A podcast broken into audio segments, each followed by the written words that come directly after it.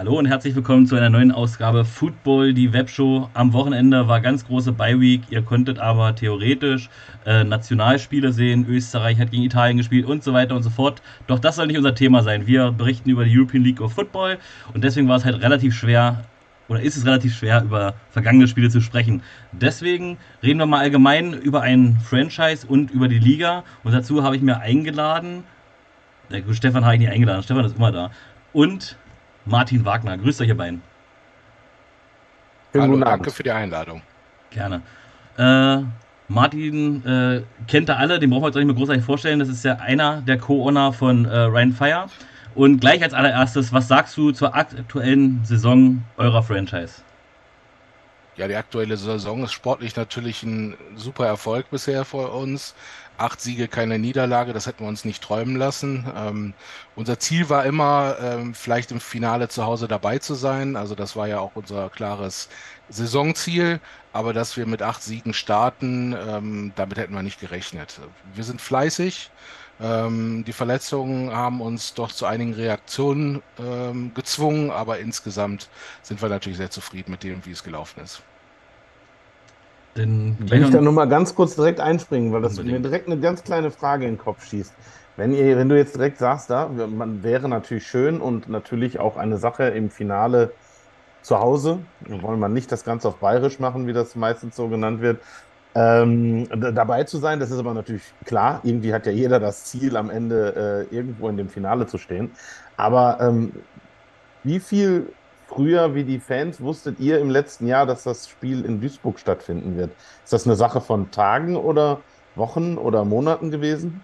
Oder gar nicht? Also wir, wir haben mal irgendwann die, die Anfrage bekommen. Tatsächlich kam bei mir die Anfrage an, ob ich mal den Kontakt herstellen könnte äh, zur Stadt Duisburg und dem Stadionbetreiber und den habe ich dann auch hergestellt. Deswegen ahnte ich natürlich, dass das möglich sein könnte und wir haben unser Stadion auch promotet, weil wir das immer gut fanden für den Zweck.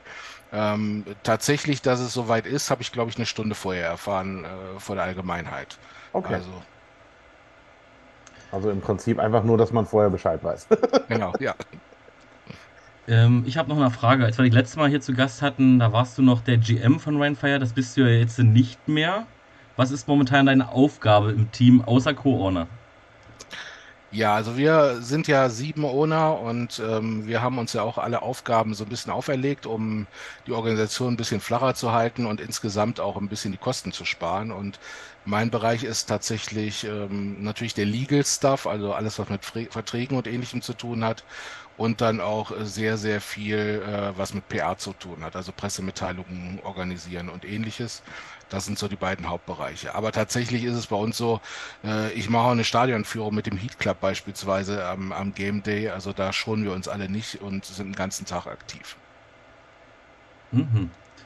Und äh, noch eine persönliche Frage aus von der Community. Habt ihr den Schritt oder hast du den Schritt bereut, äh, Ryan Fire damals mit den anderen Co-Owner zu gründen?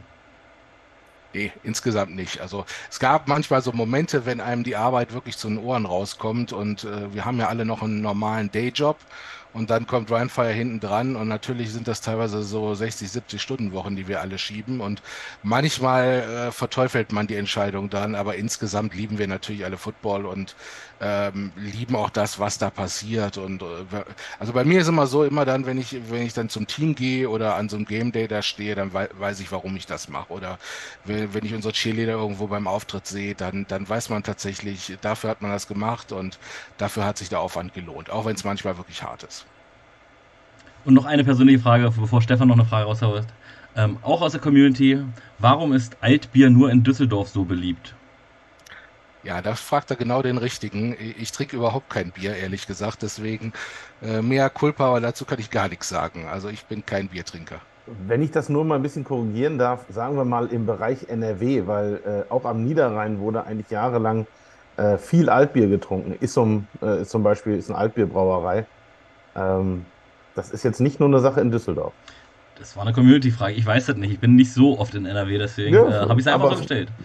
Möchtest du noch äh, eine Frage stellen oder soll ich einmal weitergehen? Mach mal weiter, weil eine war quasi jetzt gerade schon in der Antwort mit drin, weil da ja auch äh, die Frage ähm, mit drin war, wie viele Co-Owner oder Owner da sind. Du hast gerade von sieben Mann gesprochen, wenn ich das richtig äh, genau. verstanden habe. Und da hat sich ja bis auf, ich glaube, anfangs hat sich ja ein bisschen was verschoben, weil jemand wieder äh, aufgehört oder neu dazugekommen ist. Aber da hat sich jetzt so jetzt nichts mehr dran geändert an der Anzahl im Prinzip, oder? Nein, wir sind, wir waren ja letztendlich drei beziehungsweise vier Gründungsgesellschafter. Ähm, einer ist am Anfang direkt ausgestiegen. Also wir haben es mit dreien gegründet und dann sind vier dazugekommen und wir sind eigentlich auch alle noch tätig. Also gut, der, ihr kennt äh, den Otto, der ist ja seit er Seven vs. White gewonnen hat, in der ganzen Welt unterwegs. Zurzeit ist er gerade mit dem Gewehr und Rucksack auf dem Weg durch Kanada. Ich hoffe, der, der Bär erwischt ihn nicht irgendwo, aber ähm, die anderen sind alle fleißig und, und hilfreich mit dabei. Dann, was macht ihr im zweiten Jahr so viel besser äh, als im letzten Jahr und wo waren vielleicht auch die Fehler im ersten Jahr, die ihr korrigiert habt? Also was wir wirklich besser machen, ist, dass vor allen Dingen Jim von Anfang an mit dabei war. Also Jim haben wir im zweiten Jahr hier einbinden können von Anfang an. Er hat auch direkt nach in der Woche, nachdem wir ähm, nach dem Finale für das kommende Jahr. Und wir waren dann sehr organisiert. Also im ersten Jahr sind wir natürlich hingegangen und haben unser Bestes getan. Da ist aber viel auf uns zugerollt, was wir so gar nicht erwartet haben. Und äh, damals waren wir auch personell relativ unterbesetzt, muss man im Nachhinein sagen. Äh, Patricia musste man da tatsächlich teilweise einen Orden verleihen, was die da auf die Füße gestellt hat. Ähm, ist unglaublich im, im Rückblick, äh, mit wie wenig Personal sie das geschafft hat. Ähm, und da haben wir eben ausgebaut an, den, an der Personenanzahl, an den helfenden Händen und Köpfen. Und äh, ganz wesentlich tatsächlich auch, dass Jim sich von Anfang an in die Team- und Coaches-Zusammensetzung eingebunden hat. Das hat uns massiv geholfen. Und man darf nicht unterschätzen, äh, Jim ist ja studierter äh, Sportmanager. Also der hat da einen Abschluss drin und der kann auch nicht nur mit seiner Erfahrung, sondern auch mit seinem Studium ähm, doch mal ganz guten Input liefern. Hast du einen groben Überblick, wie viele äh, Helfer jetzt vor allem? Mitarbeiter ist jetzt vielleicht eine Sache, die jetzt nicht unbedingt jeden was angeht. Das sind aber auch mehr, das hat man ja mitbekommen. Ja. Aber wie viele so grob an, ja, so drumherum für Spieltag, für was auch immer ihr veranstaltet? Weil das ist ja ein bisschen mehr bei euch. Das ist ein bisschen schwierig, das genau zu benennen. Also ich kann ja sagen, wir haben im Office inzwischen drei Vollzeitkräfte sitzen die, die Vollzeit arbeiten, plus äh, einige Teilzeitkräfte, die da sind. Das fängt an mit einem Sportstudenten und geht über, über ähm, zwei Cheerleader, die mitarbeiten und so weiter. Also da sind wir ganz gut aufgestellt. Und am Game Day natürlich haben wir da viele helfende Hände. Ich glaube, insgesamt haben wir 60 Leute am Start inzwischen, die dann überall rotieren und ihr Bestes geben. Also ohne die wären wir tatsächlich nichts. Die geben Vollgas. Ich hatte schon mal irgendwo den, bei so einem Interview unseren, unseren Vorzeigehelfer Chris erwähnt. Also wenn ich morgens irgendwie, selbst wenn ich um acht erscheine, ist Chris schon da im Stadion. Das ist äh, unglaublich. Und die Leute leben das wirklich mit Herz. Also das ist so eine Art äh, Mini-Religion für die, aber wir sind auch unfassbar dankbar für, wie sehr die sich da einbinden bei uns. Und bei euch ist auch ein ganz großes Thema ähm, Cheerleader, wie du schon sagst, okay, zwei arbeiten sogar teilweise bei euch mit, aber egal wo, irgendwo in der Nähe von Düsseldorf, Duisburg irgendwas ist, schickt da ja the theoretisch, wenn möglich, eure Cheerleader auch hin, um halt Außenwerbung auch zu machen. Gehe stark von aus, dass es deswegen ist. Ähm, ist das vielleicht noch ein Erfolgsrezept, was man den anderen Franchises mit auf den Weg geben dürfte? Weil ich sehe, Frankfurt macht es ab und an mal, aber relativ nicht so häufig. Und von anderen Teams habe ich das noch gar nicht gesehen. Ist das ein gutes Werbemittel? Also natürlich sind die Cheerleader an sich schon mal ein super Werbemittel. Es fängt damit an, die sind das ganze Jahr so gesehen verfügbar. Also die kann ich auch im, im November noch schicken, wenn das Team gerade gar nicht trainiert. Also die können uns immer repräsentieren. Und das ist aber auch eine alte Tradition der NFL Europe. Also früher war es immer so, dass die, dass die Cheerleader mitgereist sind zu den Auswärtsspielen. Und äh, meine Frau ist ja damals aufgetreten, noch mit den Pyromaniacs, mit den ursprünglichen und coacht ja jetzt das Cheerleader-Team. Und die hat das dann fortgesetzt und hat diesen Gedanken aufgenommen und hat gesagt, wir nehmen unsere Mädels auch mit, wo es geht. Ist auch für die Mädchen schön, weil die trainieren so fleißig und dann möchten sie sich natürlich auch mal ganz gerne zeigen und Auftritte haben. Und äh, bei sechs Heimspielen ist natürlich auch interessant mit zu den Auswärtsspielen zu fahren. Und es gibt Teams zum Beispiel mit der Galaxy klappt das ja wunderbar. Also die kommen zu uns, wir fahren zu denen. Also das ist schon ganz, ganz toll, wie es funktioniert. Da muss ich auch direkt immer eben sagen, äh, Chapeau. Also alleine mit dem Foto der äh, äh, Cheerleader vorm Eiffelturm beziehungsweise in dem Bereich. Äh, hab, für mich gefühlt äh, war das schon fast das Foto der, der Saison und hat quasi die, die, die äh, Social Media Arbeit der, äh, des Heimteams Paris eigentlich zerstört an dem Tag. Also so rein, rein für mich gefühlt, weil das war wirklich ein tolles Bild mit den Mädels, die da standen, die da halt eben, ja, und ich glaube, in einem Video von einem Making-of oder zumindest wie die Mädels da unterwegs waren oder die Frauen, ähm, dass da halt eben auch sehr viel Aufmerksamkeit mit generiert wurde, dass alle am Fotografieren und Filmen waren.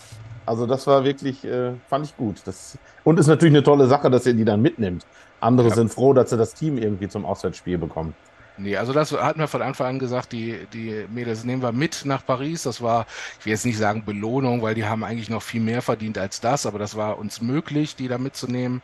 Ähm, ist auch mal ganz gut so für die Stimmung, äh, Team und die Organisation insgesamt. Aber das Foto, ja, also meine Beschäftigung war nicht darin, Bilder zu, zu machen, sondern irgendwelche Typen zurückzuhalten, die immer näher kamen. Also das, ich hatte in meinem Rücken teilweise so 200, 300 Leute stehen, die eigentlich den Eiffelturm gucken wollten und dann nur noch Mädels geguckt haben. Also es war schon interessant. Also, das, das war nämlich meine Frage. Wie lange hat es gedauert, dieses Bild hinzukriegen? Weil es ist ja keiner durchs Bild gelaufen. Da musste ja wirklich alles abgesperrt werden. Oder wie, äh, das war ja, das war ja ein Panoramabild. Das ging ja über, wie viele Mädels waren das? Ich weiß gar nicht, 30, 40? Das war ja riesengroß und es lief kein Mensch dazwischen. Ja. ja. wir hatten einige motivierte Helfer mit dabei. Also wir haben so ein paar Jungs vom Team und auch vom Staff, die mit dabei waren, die, die, die haben ihr Bestes getan. Ähm, aber es war eine knappe Sache, muss man ganz ehrlich sagen. Und dann alle wieder heil nach Hause zu bekommen, weil jeder auf dem Platz wollte dann Fotos mit den, mit den Paramaniacs haben. Und irgendwann muss man ja auch mal sagen, jetzt ist mal Schluss, jetzt gehen wir wieder nach Hause. Und das war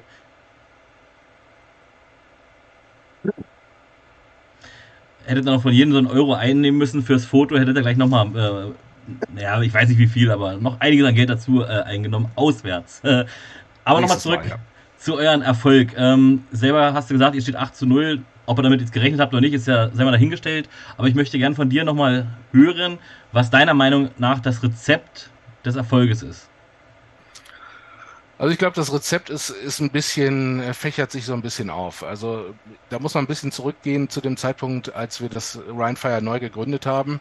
Und äh, da spielt auch René Engel eine, eine, große Rolle, weil wir beide von Anfang an gesagt haben, wenn wir es machen, machen wir es richtig. Und wenn wir es machen, dann machen wir es so, wie wir es als Spieler immer gerne gehabt hätten. Mhm. Also wir haben ja beide ungefähr so knapp 15 Jahre gespielt. Ich weiß jetzt nicht, bei René müsste es auch ungefähr passen. Und wir haben ja gesagt, wir, wir möchten es so haben, möglichst professionell, aber jeder Spieler soll sich bei uns wohlfühlen. Und ich glaube, das, das haben wir auch gut umgesetzt bekommen. Also wenn ich die Leute bei uns äh, frage, wie sie sich fühlen, dann äh, bekomme ich eigentlich nur positive äh, Resonanzen. Und vor allen Dingen auch von Leuten, die durchaus mal meckern können, die in der Vergangenheit auch schon mal gemeckert haben. Also da hoffe ich, dass das ehrliche Antworten sind. Ich glaube es aber schon. Ähm, dann ist natürlich bei uns äh, der Coaching-Staff. Ähm, natürlich sind es immer die drei großen Namen, Tom Sula, Weidinger und der Richard Kent, ähm, die als Vollzeitprofis und äh, Vollzeit-Football-Lehrer an der Sideline stehen und sich kümmern. Und das ist natürlich ein besonderes Niveau. Ähm, aber auch die anderen Coaches sind überragend gut. Also da müssen wir ja keinen von verstecken. Und äh, die lernen natürlich über die Zeit das, was noch äh, zu lernen war bei den drei Vollprofis. Und deswegen sind wir natürlich mega stolz auf den Coaching-Staff Staff und ähm, die werden natürlich auch bei den, den Spielern angenommen. Und ähm, ich, ich sage mal wieder, wenn, wenn Jim dich mal in den Wickel nimmt und dich mal eine Viertelstunde mit dir redet, dann möchtest du auch bei dem Football spielen. Das ist einfach so. Und ich glaube, das Erlebnis haben viele von unseren Spielern auch gemacht. Und der letzte wichtige Punkt ist tatsächlich die, die Ryan Fire Family. Also ich glaube, so wie Spieler bei uns willkommen geheißen werden, ähm, das ist schon ganz besonders. Also ähm, ist auch jeder, jeder Spieler, der zu, zu, uns wechselt, auch jetzt zum Beispiel ein paar Kölner Jungs, die gekommen sind, die, die sagen, da einzulaufen, das ist ein ganz besonderer Moment. Oder wir haben ja jetzt äh, einen Linebacker ja aus Leipzig geholt, der, der war auch fassungslos erstmal in dem Moment, als er eingelaufen ist. Und ähm, die, die Family, die, die Fans, äh, die Spieler, die Cheerleader, die ganze Staff, äh, wir nehmen Leute freundlich auf und kümmern uns umeinander. Und ähm, ich glaube, das ist so das große Geheimnis des Erfolges. Ähm, wo du das gerade so ansprichst, von wegen Erlebnis und Einlaufen und natürlich nicht nur tolle, sondern wirklich eine große Fan- Gruppe, die äh, sehr treu ist bisher. Das ist ja wirklich äh, toll, egal ob es jetzt alte, neue, junge, alte Fans sind. Ähm, aber meinst du, das hat auch eventuell mal im Hinblick von einem oder zu einem Finale oder auch Playoff-Spiel eventuell Vorteile, dass die Jungs das dann auch gewöhnt sind, dass man halt eben vor vielen Leuten, okay, jetzt wären es, stand jetzt weit über oder ein Stück über 30.000 im gleichen Stadion, das könnte noch mal ein bisschen lauter werden wie sonst, aber ähm, es ist ja so schon laut. Meinst du, das ist vielleicht ein Vorteil für Rheinfire-Spieler? Wenn sie ins Finale kommen. Ja, wenn sie ins Finale kommen, natürlich. Sehr gut. Ja, aber ich glaube nur minimal. Also ich glaube, wer vor so einer Zuschauerzahl spielt und kein Adrenalin im Blut hat, ähm, der hat auch nichts zu suchen. Also ich glaube, dafür macht es ja jeder, vor so einer Kulisse mal aufzulaufen. Vielleicht ist es mal so fünf Minuten ähm, nach Einlauf ein besonderer Moment, aber aber dann äh, sollte man sich eigentlich umstellen können und aufs Spiel konzentrieren. Also ich glaube schon, dass in der Liga das Niveau so hoch ist, dass da keiner so beeindruckt ist, dass er jetzt seine Plays vergisst oder so. Aber man hat schon das ein oder andere Mal gesehen, dass ein Team auch Probleme mit äh, der Lautstärke an sich zu, so hatte. Also ich sage jetzt mal, wenn man sonst auf einem weitläufigen Gelände wie in Leipzig 2000 Fans hat, die zwar auch Lärm gemacht haben wie sonst noch was, aber es ist doch was anderes, wie so eine, in so einer Schüssel geschlossen. Äh, wenn man da nicht noch irgendwelche äh, Handsignale oder was weiß ich hat für einen Call, dann äh, kann man schon mal ganz schön blöd dastehen. Ja, also Krach können die definitiv machen und das sollte man mal erlebt haben, ja. Und ich gehe auch stark von aus, wenn Rhein-Fire ins Finale kommen, dass sie halt noch den Vorteil haben, dass vielleicht na, 40% Rhein-Fire-Fans sind, die sind dann schon still, äh, wenn die Offense auf dem Platz ist. Von daher glaube ich, nur das gegnerische Team wird ziemliche Probleme bekommen, wenn Rhein-Fire denn im Finale ist. Und da, du hast gesagt, äh, alle, die bei Rheinfire spielen, sind eigentlich happy, laut Feedback. Jetzt mal allgemein, wie ist die Stimmung momentan im Team? Ich meine, wenn man 8-0 äh, steht, man sieht ja auch immer die Videos, wie sie hier ganzen Finger zeigen. Ja, bei 10 ist aber Schluss, was kommt denn? Also ich, ich bin gespannt. Aber wie ist die Stimmung im Team? Also ich muss sagen, ähm, ich habe noch nie so ein homogenes Team erlebt wie, wie dieses Team. Also in meiner ganzen Zeit, ich mache ja seit 1989 Football, also da merkt man, man wird alt. ähm, aber ich, ich habe noch nie so eine homogene Truppe gesehen. Ähm, das liegt auch daran, dass die in Anführungsstrichen Stars einfach angenehme Menschen sind. Also wenn ich jetzt so, so einen Anthony Mahungo nehme, wo, wo man denken könnte, der hätte jetzt irgendwelche Star-Allüren, das Gegenteil ist der Fall. Also ein super, super netter Mensch und so ist es eigentlich mit allen Leuten. Also die, die funktionieren alle miteinander. Ähm, ja, auch wir haben Kampf um Positionen, ähm, das ist auch klar, aber das äh, wird nicht auf einer persönlichen, sondern auf einer äh, sportlichen Ebene ausgetragen. Und ähm, deswegen finde ich die Stimmung sehr, sehr genial. Und ich glaube auch, dass, dass jeder, der, der da aus der Reihe tanzen würde, ähm, unseren Headcoach näher kennenlernen würde und der da die passenden Worte zu findet. Also ich glaube, der gehört schon dazu. Und was Jim natürlich auch macht, ist, Jim sagt immer, wir denken von Spieltag zu Spieltag. Ja, wir haben das große Ziel, aber er sagt dann ja immer, das Navigationssystem äh, nimmt, zieht er dann immer heran, dass man Straße für Straße fahren äh, muss zum großen Ziel. Und der hält die Jungs auch schon auf dem Boden der Tatsachen. Also ich äh, glaube nicht, dass wir da jetzt in Arroganz verfallen, auch wenn natürlich diese Achter-Nummern da mit den Fingern zählen und so, so sind. Aber da muss man die Jungs auch mal feiern lassen. Also das, das sehe ich entspannt, ehrlich gesagt. Ja, ich wollte gerade sagen, da haben andere Teams nach ihrem ersten Sieg nach fünf Niederlagen ähnlich gefeiert. Also dann, dann darf man nach acht Siegen oder sieben oder sechs das auch.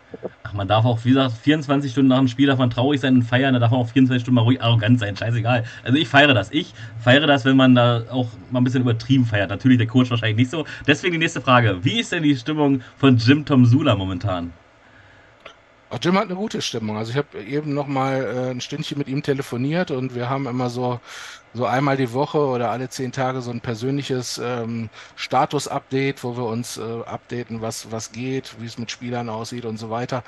Ähm, also Jim ist vollen Herzens dabei. Ähm, Jim ist relativ emotionaler Mensch und wenn ihm mal irgendwas nicht passt, dann kann er sich da auch ganz gut dran aufhängen, muss man sagen.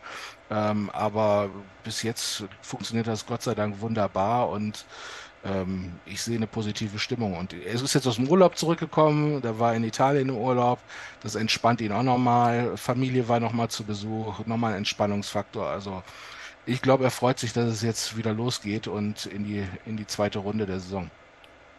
Es wäre dann auch direkt noch eine ganz kurze Frage jetzt aus dem Chat ähm, ob denn äh, Familie Tom Sula, also ich denke Frau und ich glaube letztes Jahr war ja auch der Sohn oder ein Sohn äh, mit vor Ort. Ist das dieses Jahr auch wieder so oder ähm, ist er jetzt für die Saison alleine da? Oder leben nein, nein, Sie sogar schon in Deutschland? Nein, also äh, Julie Tom Sula ist wieder da und Bär, der Sohn, ist auch wieder da. Die, wir hatten die Wohnung das ganze Jahr durchgemietet für die, für die drei und ähm, ja, die hatten jetzt nochmal Familie zusätzlich da. Auch äh, eine der beiden Töchter war da und ähm, nein, das, das funktioniert. Und Julie ist auch voll involviert in, ähm, in, in Meerbusch ähm, und äh, Bär ist ja begeisterter und passionierter Golfer, der will ja auch Golfprofi werden. Der spielt in Meerbusch im, im, im Verein und hat jetzt die Mannschaft äh, mit angeführt zur deutschen Meisterschaft, Teammeisterschaft. Also die sind alle gut integriert und fühlen sich sehr wohl. Zumindest sagen sie mir das immer und ich glaube es ihm auch ehrlich gesagt. Dann haben wir gleich noch eine Frage aus der Community, die mehrfach aufkam. Wann kommt Nate zurück? Damit ist Nate Robbie, ich kann es nicht aussprechen.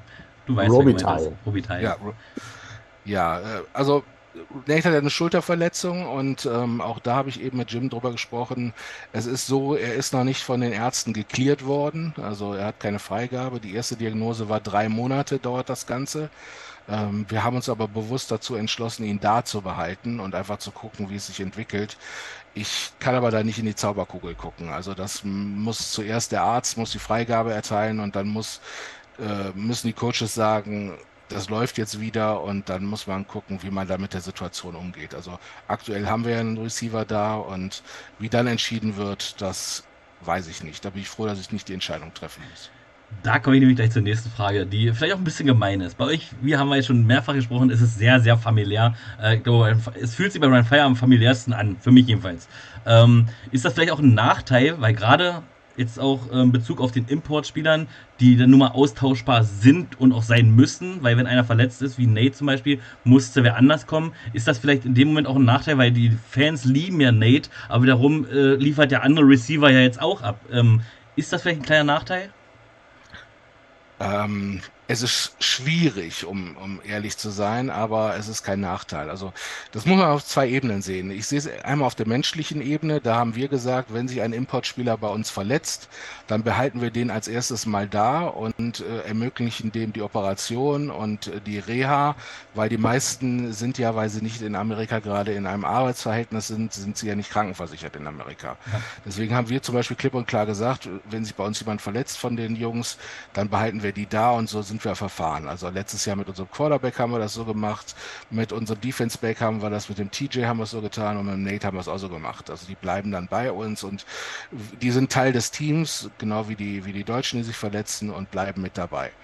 Natürlich wachsen einem die Jungs über die Zeit auch ans Herz, so ist das in der Familie halt. Und ähm, natürlich ist es dann auch mal schwer zu sagen, jetzt müssen wir auch mal eine Business-Entscheidung treffen. Aber auch diese Business-Entscheidung trifft der Headcoach dann mit uns in mit uns in Abstimmung und ähm, letztendlich muss er die am Ende treffen. Nicht umsonst haben wir die Verantwortung da voll in seine Hände gelegt. Mhm. Und ähm, würde mich das persönlich betreffen und enttäuschen und vielleicht traurig machen sogar, ja. Aber letztendlich machen wir ein Business und wir wollen gewinnen und äh, dann ist die Entscheidung eben so zu treffen. Stefan. Aber das, das weiß auch, glaube ich, jeder unserer Spieler, auch, auch wenn, ähm, also ganz interessant hier, der TJ ist nochmal extra zu mir gekommen, hat sich gesagt, danke, dass ihr äh, euch weiter um mich kümmert. Also, dass ihr mich nicht nach Hause geschickt habt mit dem nächsten Flieger, sondern dass ich hier bleiben darf. Und, ähm, aber das ist auch der Anspruch an uns selbst, dass wir ähm, sagen, wir sind ein Team und eine Familie und das leben wir dann auch so, weil viel quatschen darüber kann man, wenn, wenn so eine Situation äh, aufkommt, dann muss man eben zeigen, dass man eine Familie ist. Und so halten wir es dann eben auch. Stefan, hast du was? Wenn ich mal ich. Ähm, ja, eigentlich hast du auch, das ist das Schöne, auch wenn wir das mal nach außen hin, normalerweise bereiten wir uns mehr oder weniger getrennt auf die ganze Sache vor. Am Ende doppeln sich aber so viele Fragen, weil es ist natürlich erstmal grob das gleiche Thema. Äh, deswegen ist das mit dem Weiterscrollen und ich bin immer so ein Freund, ich äh, greife gerne Sachen auf. Ich schmeiße ich, ich, irgendwas, was mich noch mehr interessiert.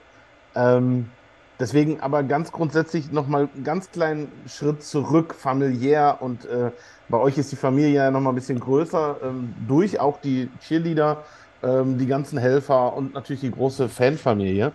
Ähm, und ihr macht zumindest gefühlt, ich weiß nicht, ob ich das jetzt nur so fühle, aber äh, gefühlt sieht man von euch mehr Aktionen außerhalb des, des Feldes. Also ihr wart jetzt, glaube ich, auf, von einem Sponsor gab es irgendwo ein, ein Fest in einem Park. Da wart ihr vertreten mit, mit ich glaube, mit Cheerleadern und Spielern vor ein paar Wochen von der PSD-Bank, irgend, irgendwas, was da auch gesponsert wurde. Ähm, äh, jetzt war, ähm, ich war das jetzt gestern, vorgestern, die NFL-Nacht, äh, die da äh, in Düsseldorf, glaube ich, gewesen ist, äh, wo dann die Cheerleader, Spieler etc. gewesen sind. Ähm, ist da noch mehr zu erwarten, auch zum Beispiel in Richtung NFL Fleck zum Beispiel oder äh, sind da, äh, habt ihr vor, das noch weiter auszubauen? Weil es wird ja, ist ja auch immer mit Arbeit und Zeit verbunden. Ja, grundsätzlich ist es ja so, dass diese Aktionen A helfen, den Footballsport an sich nach vorne zu treiben und natürlich auch uns populärer machen. Also das ist, äh, ist ein Marketing-Tool auf der einen Seite, auf der anderen Seite ist es aber auch für uns wichtig persönlich. Also natürlich haben wir die NFL jetzt das Headquarter in Düsseldorf. Ähm, natürlich arbeiten wir mit denen zusammen. Da wären wir ja schön dumm, wenn wir es nicht tun würden.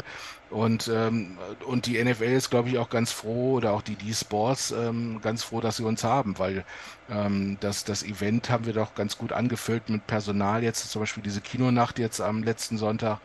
Und da greift dann Hand in Hand. Und äh, wenn das funktioniert, sind wir natürlich froh drüber. Und ähm, deswegen gucken wir uns da nach mehr um. Also äh, natürlich würde ich am liebsten jede Woche irgendwen irgendwo hinschicken und Präsenz zeigen, aber natürlich auf der anderen Seite sind alle Leute bei uns berufstätig und ähm, das ist auch immer ganz lustig, wenn Anfragen kommen äh, von, von irgendwelchen Sponsoren oder Interessenten, die fragen dann an, wir brauchen Mittwoch morgen um 11 Uhr 20 Cheerleader. Da sage, kann ich dann nur sagen, ist, ist eine schöne Idee, aber die sind bei uns nicht beschäftigt. Die haben einen Beruf und ich kann nicht verlangen, dass sie einen Urlaubstag dafür weggeben. Also, aber das, was wir machen können, das machen wir tatsächlich möglich. Ist das vielleicht auch, äh, auch mal wieder jetzt um, wenn andere Franchise-Nehmer, äh, Coaches und wie auch immer zuhören, ihr macht ja auch, wie gesagt, eure Dauerkartenübergabe ist ein Event. Ja, äh, NFL Super Bowl ist ein Event. Wahrscheinlich ist in Offseason noch vieles, vieles, vieles mehr geplant, vielleicht auch nicht, keine Ahnung. Ist es aber empfehlenswert, wirklich sowas zu machen oder funktioniert das nur, weil ihr schon so eine große Fanbase habt? Oder kann man das vielleicht auch, sollten die anderen das einfach auch mal wagen, um noch mehr Fans zu bekommen? Also ich würde es als Fan-Building-Maßnahme auf jeden Fall empfehlen. Also ob da jetzt beim ersten Mal 200 Leute kommen oder wie bei uns teilweise 2000 Leute, das wächst ja mit der Zeit. Mhm. Und ähm, äh, ich merke immer wieder, dass die Fans unheimlich nah dran sind an uns und auch das sehr genießen, wenn sie mal die Chance haben, mit dem Coach zu sprechen oder mit, mit dem Spieler äh, direkt quatschen können und sich Autogramme holen können und so. Äh, und unsere Spieler machen das ja auch gerne. Also die mal im Mittelpunkt stehen, äh, ist für die ja auch schön. Und ähm, warum soll man das dann äh, nicht nutzen, solche Gelegenheiten? Also deswegen nehmen wir das immer gerne wahr, ob es jetzt ein Scrimmage ist oder, oder eben die Dauerkartenvergabe oder sowas. Das, das sind dann die Punkte, da, da schließen wir dann die Familie so zusammen, machen immer ein kleines Event draus und das hat sich auch bis jetzt immer sehr bewährt. René schreibt, und Cheerleader Casting ist auch ein Riesenevent. Da hat er vollkommen recht, ja. ja, aber ich, ich, war leider noch nie da, aber ich lese es tatsächlich immer. Ähm, man muss da anscheinend wirklich mal vorbeigucken, ja. Das ist äh, wahrscheinlich ganz große Klasse. Ähm, ja, ist im, ist im Dezember immer, schon mal für dich als Marker, Mitte Dezember oder Anfang Dezember machen wir immer eine Seifenfabrik in Düsseldorf. Das ist eine, eine Top-Location. Da gab es im ersten Jahr der. Da war ich, genau, da war ich da. War das, die, die Party wurde da ausgerichtet und also wir haben meistens so 400, 500 Leute schon, die das gucken. Ähm, interessante Jury ähm, von John Diva bis zu unserem Head Coach. Also es, es lohnt sich da mal vorbeizugucken. Es ist eine ganz coole Stimmung und ähm, da wird natürlich auch einiges geboten. Wahnsinn. Ich meine, das ist auch wieder familiär, ist es auch marketingtechnisch, wahrscheinlich verdient er auch vielleicht noch einen Euro dran oder sowas, aber das ist einfach, einfach so eine, weiß ich, das ist Unterhaltung auch noch die Abseits des Feldes und das finde ich einfach Wahnsinn und äh, mal gucken, ob sich da einiges auch, ich denke auch immer ein bisschen weiter noch anderen Teams, irgendwas sich dahin entwickelt, wäre auf jeden Fall für mich wünschenswert. Und du sagst ja, eure Fans sind ja irgendwie ich weiß nicht, wie ich es nennen soll. Auf jeden Fall haben die sogar eine eigene Plakatwand erstellt, was absolut lobenswert ist. Und jetzt meine Frage: Wusstet ihr davon, etwas und was waren eure ersten Gedanken, als ihr das so erfahren habt oder mitbekommen habt? Also ich wusste es irgendwann, dass sowas kam. Also wir haben so einen kleinen Owner-Chat, hm. ähm, wo wir uns austauschen. Irgendwann kam die Nachricht, dass es geplant ist. Ich wusste nicht in welchem Umfang und so weiter. Äh, ich habe nur gedacht, wow, also das ist ist manchmal nicht greifbar. Also ich kann einige Sachen nicht greifen, die da passieren, weil es so ein bisschen so außerhalb meiner Vorstellungskraft liegt. Ähm, die Fans, wie die sich identifizieren mit uns und äh, dem Team, ist, ist einfach grandios. Da kann ich nur jeden Tag dankbar sein. Ähm, äh, jedes Mal, wenn ich über die Party renne, habe ich das Gefühl, die Hälfte der Leute weiß, wer ich bin, aber ich kenne leider nicht alle persönlich mit Namen. Ist, immer, ist mir immer unangenehm und ich kann aber auch nicht jede Hand schütteln beispielsweise. Aber das ist mir wieder unangenehm. Also es ist eine ganz komische Situation. Wir hatten vor drei, vier Spielen einen Fan da, der hat sich als Papst verkleidet in Rot, in Burgundi und hatte dann drauf, äh, Feier ist meine Religion. Also das war, war unglaublich. Und, ähm, Bist du sicher, dass es nicht der echte Papst war? der, der, konnte noch laufen, insofern nein. Wenn man sagen, ja, dass du dem Papst die Hand verweigerst. Wenn ich jetzt noch ein bisschen Schlaumeier machen darf, in, in Rot ist es dann eher ein Bischof. Aber äh, ist egal. Ähm, äh, ja, es war, es war ja Feierfarben, deswegen ja, okay. unsere Religion, deswegen. ähm, wo wollte ich? Achso, ähm, Fans mit Verkleiden und ähnliches. Das ist ja. Also, sie haben es in der ersten Saison ja auch schon in Teilen gemacht, aber durch dann auch eine ganz verrückte Gruppe, die bei Rheinfeier ja wirklich von Tag 1 wieder voll eingestiegen sind mit äh, quasi Ganzkörperbemalung sozusagen. Ähm, und das breitet sich ja unheimlich aus. Das ist ja echt, das werden gefühlt immer mehr. Ähm, aber schön ist auch zu sehen, dass das auch auf andere Franchises überspringt. Ähm, also, dass es nicht nur bei euch eine, äh, ich weiß gar nicht, bei einem Spiel, ich glaube, die hatten alle so lustige Fächer mit, mit so Flammenmotiven und äh, Pro7 hat gefühlt irgendwie jede zweite Aufnahme, die nicht mit dem Spiel zu tun hatte, vor diesen Fans aufgenommen. Ähm, und so Sachen bringen ja auch das eigene Franchise wieder nach vorne. Also Fans wenn ihr euch so ein bisschen verkleidet, ein bisschen was für euer Franchise tun wollt, dann kommt mal nicht ganz normal angezogen und nicht, vielleicht nicht nur in normalen Klamotten dahin. Als Musketier ähm, meinst du, ja? Ja, okay. Aber ähm, die Legion of Jupp zum Beispiel in Köln ist dann halt auch das Bild, was die Leute nach außen zu sehen bekommen. Oder äh, in Stuttgart die Jungs mit den, äh, mit den ähm, äh, Wasserballkappen halt eben auf. Oder ähm, Paul Steigerwald Ultras in der ersten Saison. Also so Sachen sind halt das, was die Kameras einfangen, was aber dann auch immer nachher wieder weiterverwendet wird. Und dadurch kommt das Franchise, ob jetzt Rheinfeier oder ein anderes, ja auch wieder mehr ins Bild. Also äh, außerdem kommt ihr vielleicht selber mal die drei Sekunden Fame, die ihr sonst nie bekommen hättet. Also ich finde das immer lustig. Auch in, in Hamburg, die ganzen Leute immer mit dem geteilten Gesicht angemalt und mit Hörnchen auf dem Kopf. Also äh, kann ich alle immer nur weiterempfehlen. Und wie gesagt, guckt euch Rheinfeier an, die zeigen, wie es geht. Die Jungs haben da echt Spaß dran. Ja, und ich sag mal, das bringt ja nicht nur uns voran, sondern den Sport an sich. Also wir wollen ja, insgesamt ist ja Football daran interessiert, sich als Familienevent zu verkaufen. Ich glaube, das wird da ganz gut transportiert. Also bei uns haut man sich eben nicht auf die Nase nach dem Spiel irgendwo in der, in der Gasse oder und auch nicht während des Spiels, sondern man feiert gemeinsam, hat Spaß und ich glaube, das transportieren die Bilder immer ganz gut. Am Wochenende werden wahrscheinlich einige äh, verrückte, verkleidete äh, von Helm über Hörner, über was weiß ich, Papst, alles wieder vertreten sein. Und wir fragen dich jetzt ganz direkt, was glaubst du, wird am Wochenende ein neuer Rekord geknackt? Und hast du denn aktuelle Zahlen für uns? Also aktuelle Zahlen, ich gucke mal auf meinen Ticketmaster Ticker. Also aktuelle Zahlen sind, wir sind knapp vor der 10.600 zum, zum ähm, neuen Rekord fehlen uns also noch 1700 Tickets ungefähr. Könnte knapp werden, aber ich bin guter Dinge. Also vielleicht schaffen wir es ja. Ich kann es mit dem Wetter nicht so ganz abschätzen, wie es mit der Tageskasse laufen wird, aber ich hoffe mal, dass wir über die nächsten drei Tage noch so 1000 Tickets verkaufen und dann vielleicht mit der Tageskasse den Sprung schaffen. Also kommt zum Spiel. Wer noch kein Ticket gekauft hat, vorbeikommen. Können wir jetzt, Stefan, können wir eigentlich ganz dreist fragen jetzt, ähm, wie zufrieden seid ihr allgemein mit der Entwicklung der Zuschauerzahlen äh, in Bezug auf letzte Saison? Ich meine, dass ihr Spitzenreiter in allen Richtungen sind, äh, seid, wissen wir alle. Außer jetzt mal das Hamburg-Spiel mal weggenommen, das war ein marketingtechnisch ein absoluter Geniestreich. Aber ansonsten ähm, seid ihr Vorreiter. Aber wiederum habt ihr jetzt auch nicht so den Quantensprung gemacht, den ihr euch vielleicht erhofft habt oder vielleicht auch nicht. Äh, wie zufrieden seid ihr? Also da sprichst du einen wichtigen Punkt an. Tatsächlich ist es so, dass wir mehr erhofft hatten. Also wir haben im Schnitt mit ein bisschen mehr auch kalkuliert. Ähm, Es ist so gewesen, dass wir ja letztes Jahr so um die 9000 irgendwas äh, im Schnitt hatten, knapp. Mhm. Und äh, wir hatten eigentlich gehofft, dass wir den 10.000er Schnitt sprengen und überspringen können. Das wird wohl dieses Jahr knapp nicht funktionieren, wenn ich das richtig sehe. Ähm, es sei denn, es passiert noch irgendwas, ähm, wollen wir mal sehen dafür gibt es viele Faktoren. Also es gibt ähm, so viele Faktoren, die man zusammen addieren muss. Spiele alle in Sommerferien, die Uhrzeit 16.30 Uhr, für uns ein bisschen ein Problem mit den weit anreisenden Fans.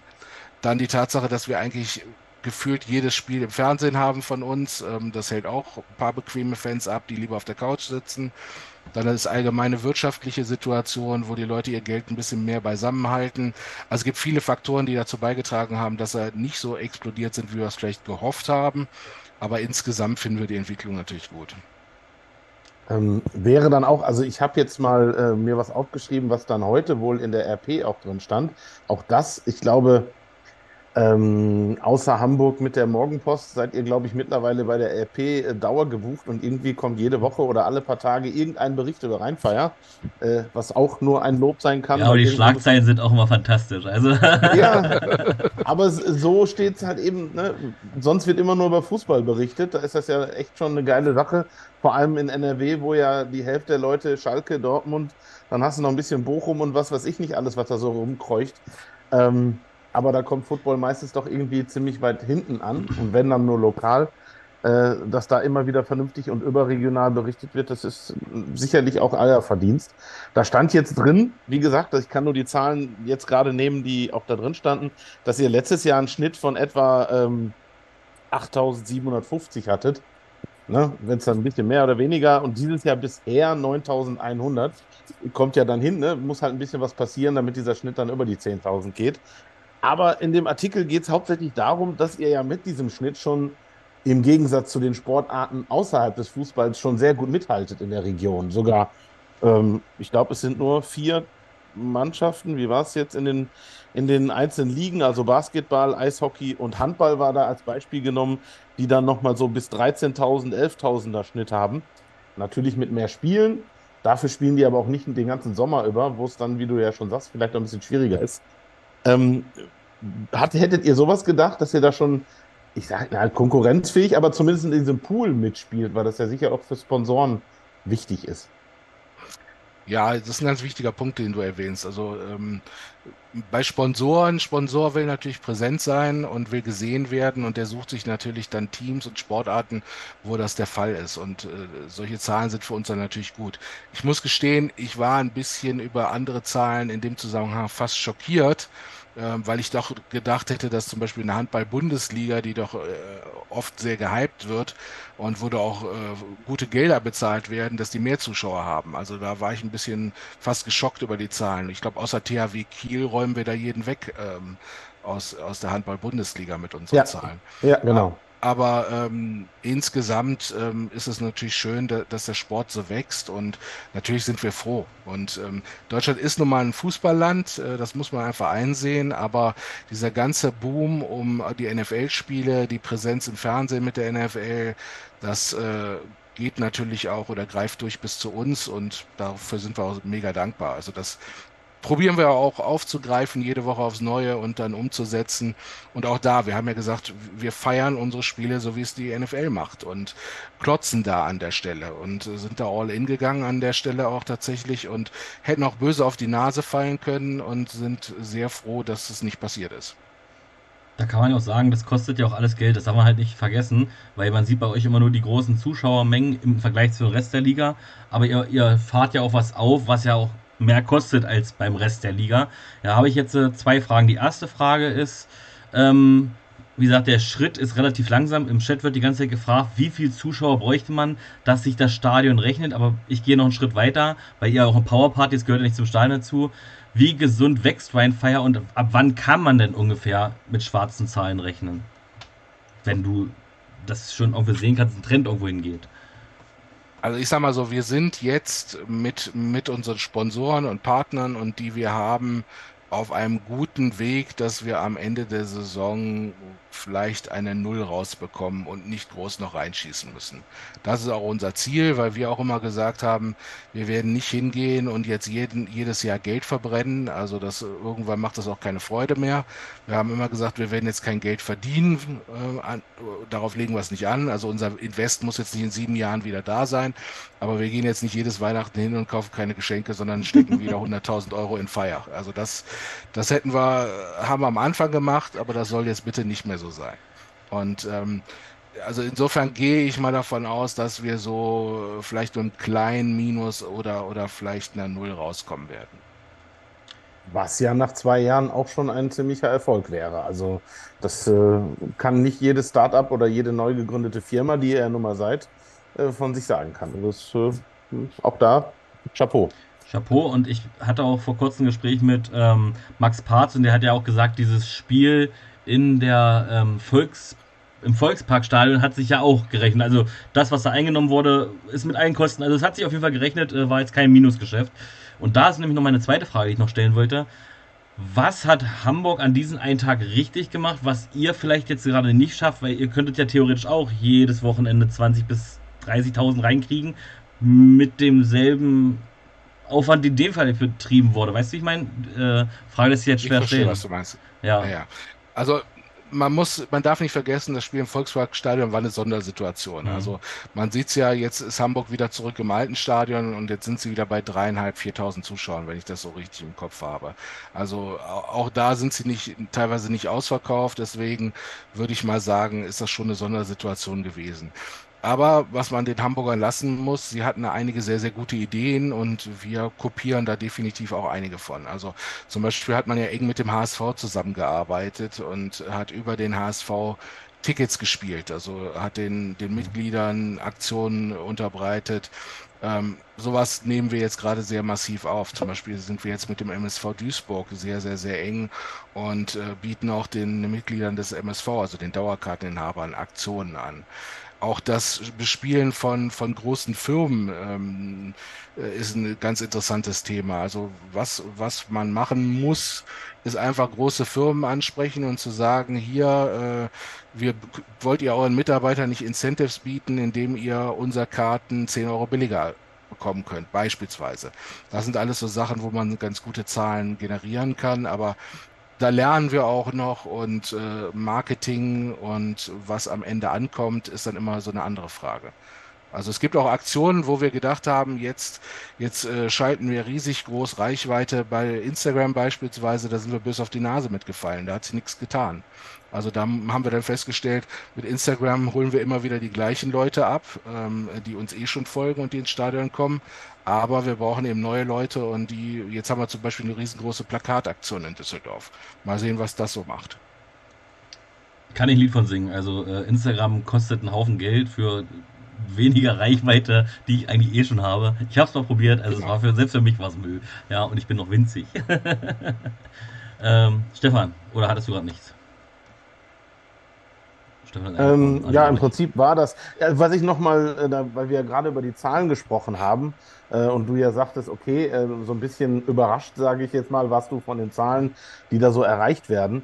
Ähm, wenn man, wie gesagt, den großen Fußball wegnimmt, äh, und da hatte gerade im Chat schon jemand geschrieben, ja, das sind alles äh, Sportarten, die in Hallen ausgetragen werden, aber die Hallen sind ja trotzdem nicht ausverkauft, die haben ja trotzdem noch Platz nach oben, zumindest in den meisten Fällen. Und die Kölner Haie, also Eishockey, ähm, sind dann mit 13.900 da, da der Krösus in dem Sinne, sagen wir mal so. Ähm, mit den, was sind es dann weiter? Eishockey, Eisbären Berlin, Adler Mannheim mit 10.000, 11.000 und dann kommt halt THW Kiel, die du gerade schon genannt hast, äh, beim Handball, was ja nun wirklich die letzten Jahre sehr stark und auch viel Fernsehpräsenz, ich glaube mittlerweile äh, explosiv bei Sky läuft im, im, im Fernsehen, ähm, die haben dann 10.000 äh, Zuschauer dann da. Natürlich ist es immer ein Schnitt, aber ähm, die gibt es ja auch schon viel länger. Also die bauen das ja nicht seit gestern auf. Das ist ja schon eine Sache, die äh, sehr, sehr äh, lange dann im Prinzip aufgebaut wird an, an Zuschauerzahlen. Ähm, Schönste, was mir aber so ein bisschen Befriedigung gibt und was ich ganz toll finde, ähm, ihr seid ja auch im direkten Umfeld. Also mit, was ist dann die DEG? Äh, Düsseldorfer Eishockey ist das dann, glaube ich, ne? die mit genau. 7600, also auch unter euch dann schon, schon liegen. Ähm, der MSV selber hat 11.000 und ein paar kleine als äh, Zuschauerschnitt, was ja auch schön ist. Dann seid ihr im Prinzip mit den Spielen ja schon fast auf einem Level.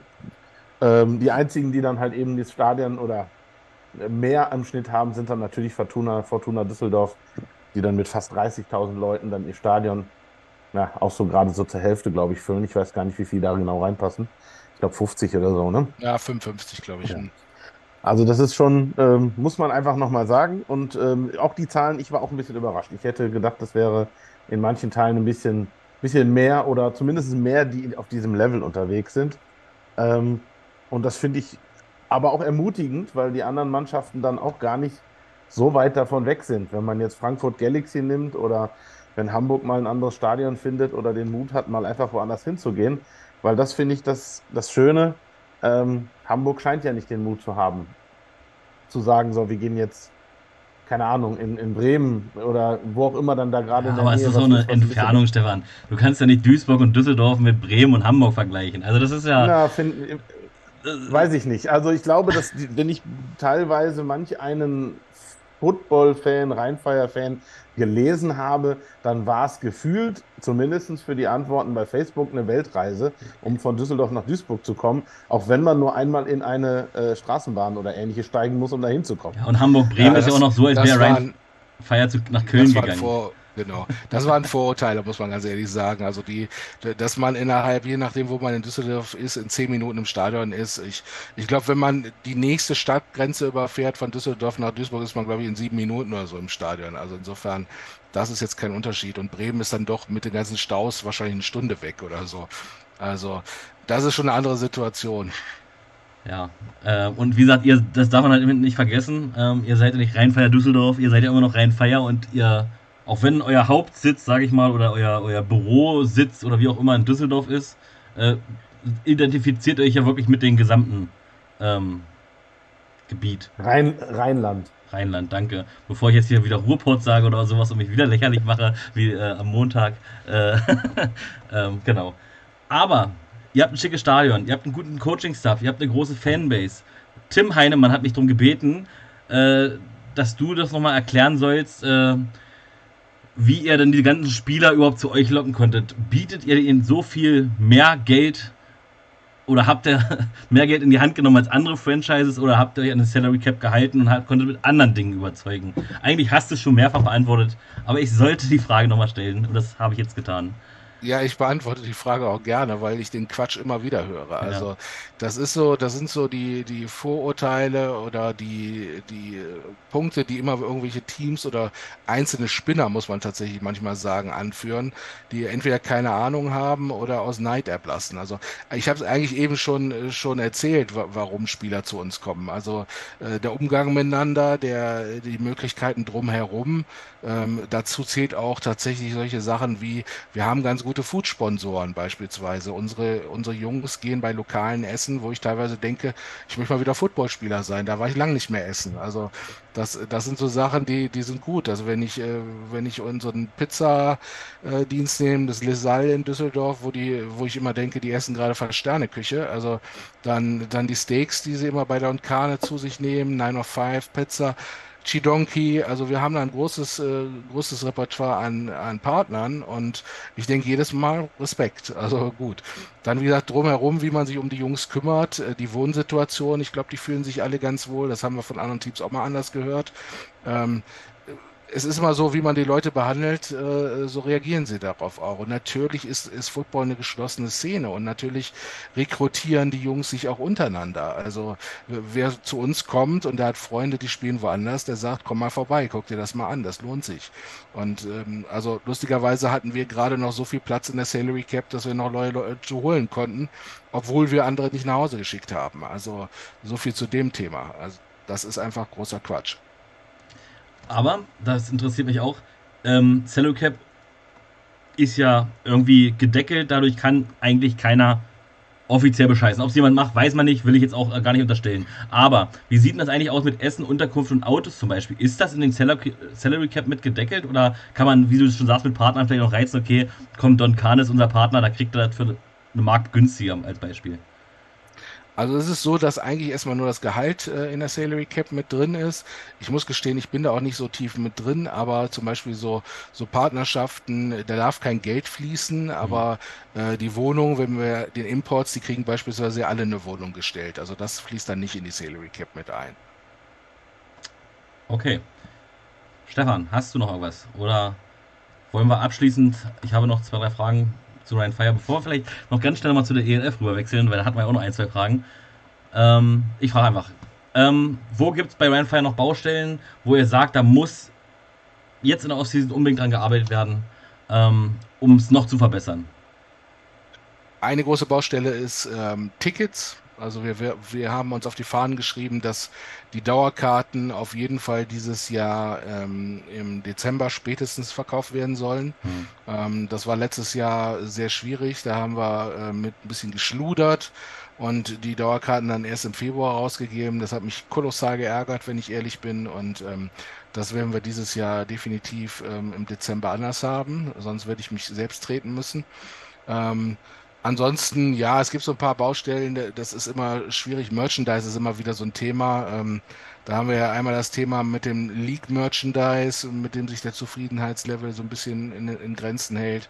Und dann auch mit unserem Merchandise, wo es mal Probleme gab. Da, da gab es dann Zukäufe ähm, von unterschiedlichen Waren, weil ähm, es einfach gerade auf dem Weltmarkt nicht so verfügbar war. Dann wurden T-Shirts von Anbieter A und B vermischt. Die waren ein bisschen unterschiedlich. Ähm, da müssen wir noch besser werden. Aber äh, da kann ich auch mal nur sagen, wir tun da alles für, dass es äh, besser wird und ähm, ziehen da auch sehr massiv dran. Aber manchmal passieren eben im Startup-Bereich auch noch Fehler. Also da kann ich dann nur um Entschuldigung bitten. Da muss ich auch nochmal, auch wenn das Lobdudelei vielleicht am Ende wieder irgendjemand sagt, aber alleine wenn man sieht, ähm, auf dem jetzigen äh, Partygelände, dieser Verkaufsstand, den ihr für das Merchandising da habt, ähm, das haben andere nicht für Essen, Trinken und was auch immer alles.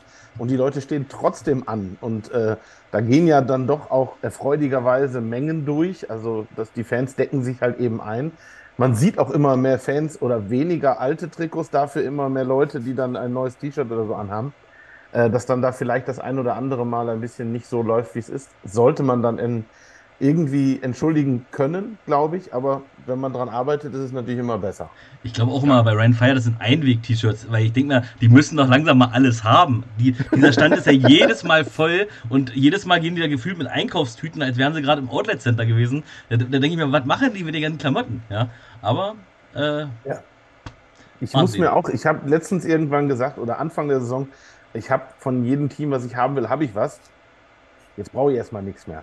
Jetzt habe ich gesehen, dass ihr tatsächlich den Bernie wieder in klein aufgelegt habt. Also ja.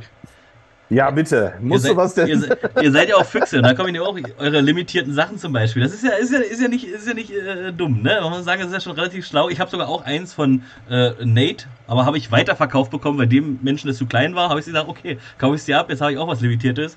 Ähm, aber warum macht ihr das? Weil es, man sieht ja auch ganz oft viel, viel Ärger darunter, ey, in fünf Minuten was ausverkauft. Äh, ist der Ärger da kleiner als die Freude für die Sammler und die Einzelstücke oder hat das vielleicht einen ganz anderen Sinn, warum ihr das limitiert? Nee, also tatsächlich probieren wir immer reinzuhören in die Fanbase, was sich die Fanbase wünscht. Und natürlich ähm, gab es immer wieder die Anfrage nach limitierten Gegenständen und, und Shirts und da sind wir dann tatsächlich hingegangen und haben es dann mal umgesetzt. Natürlich, äh, auch da muss ich ehrlich sein, erweckt es einen gewissen Kaufreiz in dem Moment. Also ich glaube, die letzten beiden Shirts sind innerhalb von, ich glaube, acht Minuten weg gewesen. Ähm, aber dafür gibt es dann eben nur 100 Stück davon. Mhm. Aber die Leute, die es dann tragen, tragen es stolz und ähm, ja, also es wird sich sicherlich keiner irgendwo in den Safe legen und sagen, in 20 Jahren hole ich das raus und es ist 10.000 Euro wert. Also das glaube ich nicht.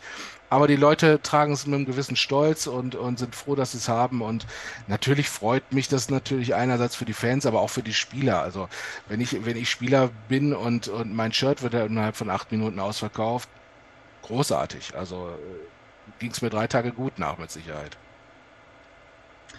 Ähm, das ist eine Community-Frage. Gibt es Pläne, eigene Infrastrukturen im, im Bereich Training äh, auszubauen? Weil ihr seid ja momentan bei, beim kleinen Fußballverein, äh, bin ich sicher, dass das so ist. Ja, ganz genau. Genau. Äh, Gibt es da Pläne, dass ihr vielleicht eigene Trainingsgelände äh, machen wollt oder ist das vielleicht noch viel zu viel Zukunftsmusik? Also wir haben Gedanken tatsächlich in, in die Richtung. Ähm, es gibt auch immer wieder Gespräche ähm, mit Düsseldorf als Stadt und äh, da hat man auch mal eine Fläche ins Auge genommen, wo sowas möglich sein könnte. Aber natürlich muss es jemanden geben, der es A genehmigt und B äh, finanziert. Und das sind so die Wege, ähm, da werde ich mich jetzt auf kein Glatteis begeben und sagen, ich bin größtenwahnsinnig und baue mir jetzt ein Riesengelände. Aber ähm, es gibt natürlich Interessen und Interessenten, die sich daran beteiligen könnten. Und wenn sowas mal möglich wird, und ich halte es nicht für, äh, für aussichtslos, ähm, mein Mitgesellschafter René ist da immer schwer motiviert, Sachen voranzutreiben. Und ähm, der hat auch so viel, ähm, sag ich mal, Willen dahinter, dass ich mir schon vorstellen kann, dass das irgendwann mal was wird. Wir werden es sehen. Wenn du sagst irgendwann, dann wahrscheinlich nächstes Jahr. Aber wer sich erinnern kann, wer sich kann, erinnern kann an Football Meets Your ELF Franchise Hashtag 1, also die aller, allererste Folge war mit Ryan Fire, damals mit Martin Wagner und mit, ähm, wie hieß er? Ähm, Patricia, danke. Ähm, ja. Da habt ihr noch gesagt, aber ich wusste mir noch gar nicht, in welches Stadion es geht. Und dann vielleicht Düsseldorf irgendwo, aber eigentlich sind die ganzen Stadien Schrott, außer das große. Ähm, deswegen vielleicht auch Duisburg oder mal ein eigenes Stadion. Wie sieht es eigentlich bei diesem Thema aus? Ist das langfristige Ziel wirklich irgendwann in die große Düsseldorf Arena zu gehen oder beim MSV zu bleiben? Oder wird man Ryan Fire wirklich irgendwann die Idee, die er damals hatte, umsetzen und so ein eigenes Ryan Fire, äh, vielleicht eine Arena mit Dach und allem Pipapo äh, draufsetzen? Oder ist es auch schon wieder viel zu weit gespinne? Oder hat René, René da draußen äh, Ideen momentan? René hat ganz viele Ideen, das kann ich dir sicherlich sagen. ähm, nein, ich, ich finde die Sachen auch super, aber es muss halt natürlich immer realistisch sein. Ja. Ähm, man muss immer eine, immer eine Ist-Betrachtung machen und eine, eine Zukunftsbetrachtung. Die Ist-Betrachtung ist, wir haben 10.000 Zuschauer ungefähr im Schnitt und die passen wunderbar ins Stadion in Duisburg. Duisburg hat uns mit offenen Händen aufgenommen. Wenn ich ein Problem habe, kann ich den Oberbürgermeister innerhalb von fünf Minuten am Telefon haben und äh, wir können über Probleme reden. Das ist wunderbar. Also deswegen, ich bin in Duisburg sehr dankbar, wie man uns aufgenommen hat, mit allem drum und dran. Und deswegen sind die ein super Partner. Und für mich war das nie so eine, äh, so eine Entweder-Oder-Sache, sondern wir können, und das machen wir ja auch, ab 25 das erste Spiel in der Merkur-Spielarena spielen. 26 werden es dann zwei Spiele sein und dann gucken wir mal weiter. Aber auch da gab es ja diesen schönen RP-Artikel diese Woche, mit 10.000 Leuten muss man nicht in die Merkur Spielarena. Ist auch so, mit 10.000 Euro, mit 10.000 Leuten rechnet sich das nicht und da ist es auch leer. Da spiele ich dann in Duisburg. Wenn ich jetzt 50.000 Leute habe, die, die, unser Spiel sehen wollen, da gehe ich natürlich in die Merkur Spielarena. Aber das ist so die Entwicklung, die wir, die wir hoffentlich vorantreiben können und wer weiß, vielleicht gibt es irgendwann mal äh, das große Rhinefire Stadium oder so, wer weiß. Das also. Problem ist, äh, man hat es ja in der Vergangenheit gesehen, es ist zwar schon viele, viele Jahre her und da ging das auch noch, aber Fans haben ja teilweise eigene Stadien gebaut. Ich sag nur St. Pauli, ich sag nur Union Berlin. Und eure Fans sind so verrückt. Ich sehe schon den ersten hier, äh, Red Zone 11 oder so, der gerade schon den Grundstein irgendwo hinlegt und René Engel gerade den Beton dazu äh, äh anmischt. Ich, ich sehe das kommen. Äh, Nee, ich sag nichts mehr. Sonst passiert das wirklich noch. Also unser Traum ist tatsächlich, ähm, da, kann man ja mal offen sein, ein, ein, Trainingsgelände mit einem mittelgroßen Stadion. So ein Stadion, 17, 20.000 Zuschauer, das wäre natürlich die Ideallösung. Wenn es nach ah. René geht, packen wir morgen die Spaten aus. Ich, ich hoffe mal, es wird irgendwann passieren. Ja, er, er lacht schon im Chat. Ähm, Gut, die anderen Fragen haben wir alle äh, äh, beantwortet, außer du möchtest jetzt noch eine Ankündigung machen. Gibt es äh, NFL-Veranstaltungen, auf die dass die Fans sich freuen können in der Offseason mit Ryan Fire oder ist das noch alles? Wir warten ab, äh, ihr werdet früh genug informiert. Also wir sind äh, mitten in der Planung und äh, wir, wir, informieren. Also jetzt sind unsere Planungen erstmal in die aktuelle Saison, die, jetzt stehen ja drei Auswärtsreisen an, die müssen geplant und verarbeitet werden. Mhm. Und dann hoffentlich mindestens ein, im besten Fall noch zwei Spiele in den Playoffs. Ähm, da, da sind unsere Planungen und unsere Köpfe gerade aktuell. Und was danach kommt, schauen wir dann. Ich noch mal ganz kurz da einhängen, weil du ja die zwei, eventuell hoffentlich zwei weiteren Spiele ähm, sind da, ähm, ich sag jetzt mal, dann Probleme da, um zum Beispiel in Duisburg zu spielen? Oder ist das terminmäßig so, dass es dann auch möglich wäre, dieses Playoff-Spiel, äh, was im Moment anstehen würde, dann auch in Duisburg zu spielen? Also wir hatten da sehr, sehr lange sehr große Sorgen, dass das ein Problem wird, weil natürlich haben wir den DFB vor der Nase und äh, wir haben ja auch das Finale am 24.09. bei uns im Stadion, äh, was auch ein Wochenende wegblockt. Ähm, aber wir haben uns tatsächlich, sollten wir ein Halbfinale zu Hause haben, ähm, haben wir das schon geklärt und da könnten wir also wohl in unserem Stadion spielen. Und ein Viertelfinale wäre wohl auch möglich. Also insofern, ähm, es wäre dann bei dem Halbfinale wäre es tatsächlich so, dass der MSV wahrscheinlich auf den Freitag gehen würde, so dass wir Samstag oder Sonntag spielen könnten zu Hause, was natürlich unser Traum ist. Ich habe keine Frage mehr zu Ryan Fire, Stefan. Ich würde zur ELF rübergehen, außer du hast noch eine Ryan Fire Frage. Ich bin wunschlos glücklich. Also alle äh, Ryan Fire Fans da draußen wollte ich nur mal sagen, Martin, ich weiß nicht, ob du den Chat lesen kannst. Äh, der Grundstein ist schon gelegt. Also die graben schon. Wenn du äh, nachher nach Hause fährst oder was weiß ich, äh, wirst du schon den ersten Grundstein irgendwo sehen. Äh, René sitzt schon im Auto, nämlich an. René, äh, Redzone 11, äh, hier SW Schneider schreibt, ich könnte das eine oder andere schwere Baugerät mitbringen und ja, ja, das geht, geht äh, los. Finale 2023, also dieses Jahr, ähm, ist in Duisburg, also bei euch zu Hause, ist es fast ausverkauft. Ähm, und allgemein ist auch der Zuschauerschnitt bei allen Teams hochgegangen. Ja, ist ja auch bei euch ein bisschen hochgegangen und bei anderen aber auch. Wie siehst du denn äh, die Entwicklung der Liga? Ähm, wenn man auch zum Beispiel München jetzt mit dazu nimmt, die haben auch super stark hingelegt. Äh, wie siehst du die Entwicklung der Liga in Hinsicht äh, der Zuschauerzahlen im Stadion? Also insgesamt ist eine positive Entwicklung da. Ich, ich habe es, glaube ich, letzte Woche, letzte Mal in die Zahlen reingeschaut. Und äh, natürlich ist so ein Team wie München eine super Entwicklung für die Liga. Also man freut sich ja über jedes Team, was mehr Zuschauer hat. Von Frankfurt le lese ich auch immer, dass sie äh, davor sind, die, die Spiele auszuverkaufen, mhm. neue Blöcke aufmachen. Also wunderbar. Und ähm, da, da freut man sich auch für seine Mitstreiter, weil letztendlich sind wir alles Mitstreiter in einer großen Sache und ähm, so, so TV München ist natürlich großartig, dass es so gut funktioniert direkt im ersten Jahr. Ich glaube, die haben so 4.000 bis 5.000 Zuschauer, äh, wenn ich mich nicht sehr irre und das ist doch schon mal eine sehr, sehr coole Kulisse, auf der sich aufbauen lässt. Stefan, du irgendwie was? Oder? Ähm, ja, und direkt, wenn wir dann direkt mal umkippen. Es gibt ja leider so das ein oder andere Team, äh, Barcelona, wo jetzt trotz Stadionwechsel ja nicht so wirklich mehr passiert, dass er jetzt sagt, so, da ist jetzt wirklich ein Effekt zu sehen. Aber es war eine äh, Steigerung. Äh, ja, aber äh, natürlich trotzdem schade für so ein, weil jetzt haben sie ja wirklich ein, ein, ein schönes Stadion, war vorher auch schön, nur am falschen Ort, sagen wir mal so. Es war halt einfach scheinbar zu weit weg, aber es hat jetzt auch nicht so viel Einfluss gehabt. Ähm, und das ist ja auch, okay, auf der anderen Seite so ein kleines Stadion wie in der Schweiz, aber das Ding ist voll, die Leute haben Spaß. Vielleicht natürlich auch eher die sinnvolle Sache, eher das kleine Ding voll zu machen und dann mal zu gucken, ob man für nächstes Jahr mal ein bisschen größer denken kann. Ähm, was denkst du denn dazu, zu denen, die jetzt ein bisschen stagnieren? Oder ja, Leipzig, da ist ja nun mal nicht mehr mit für Stagnation, das ist ja nun mal ganz in die Hose gegangen.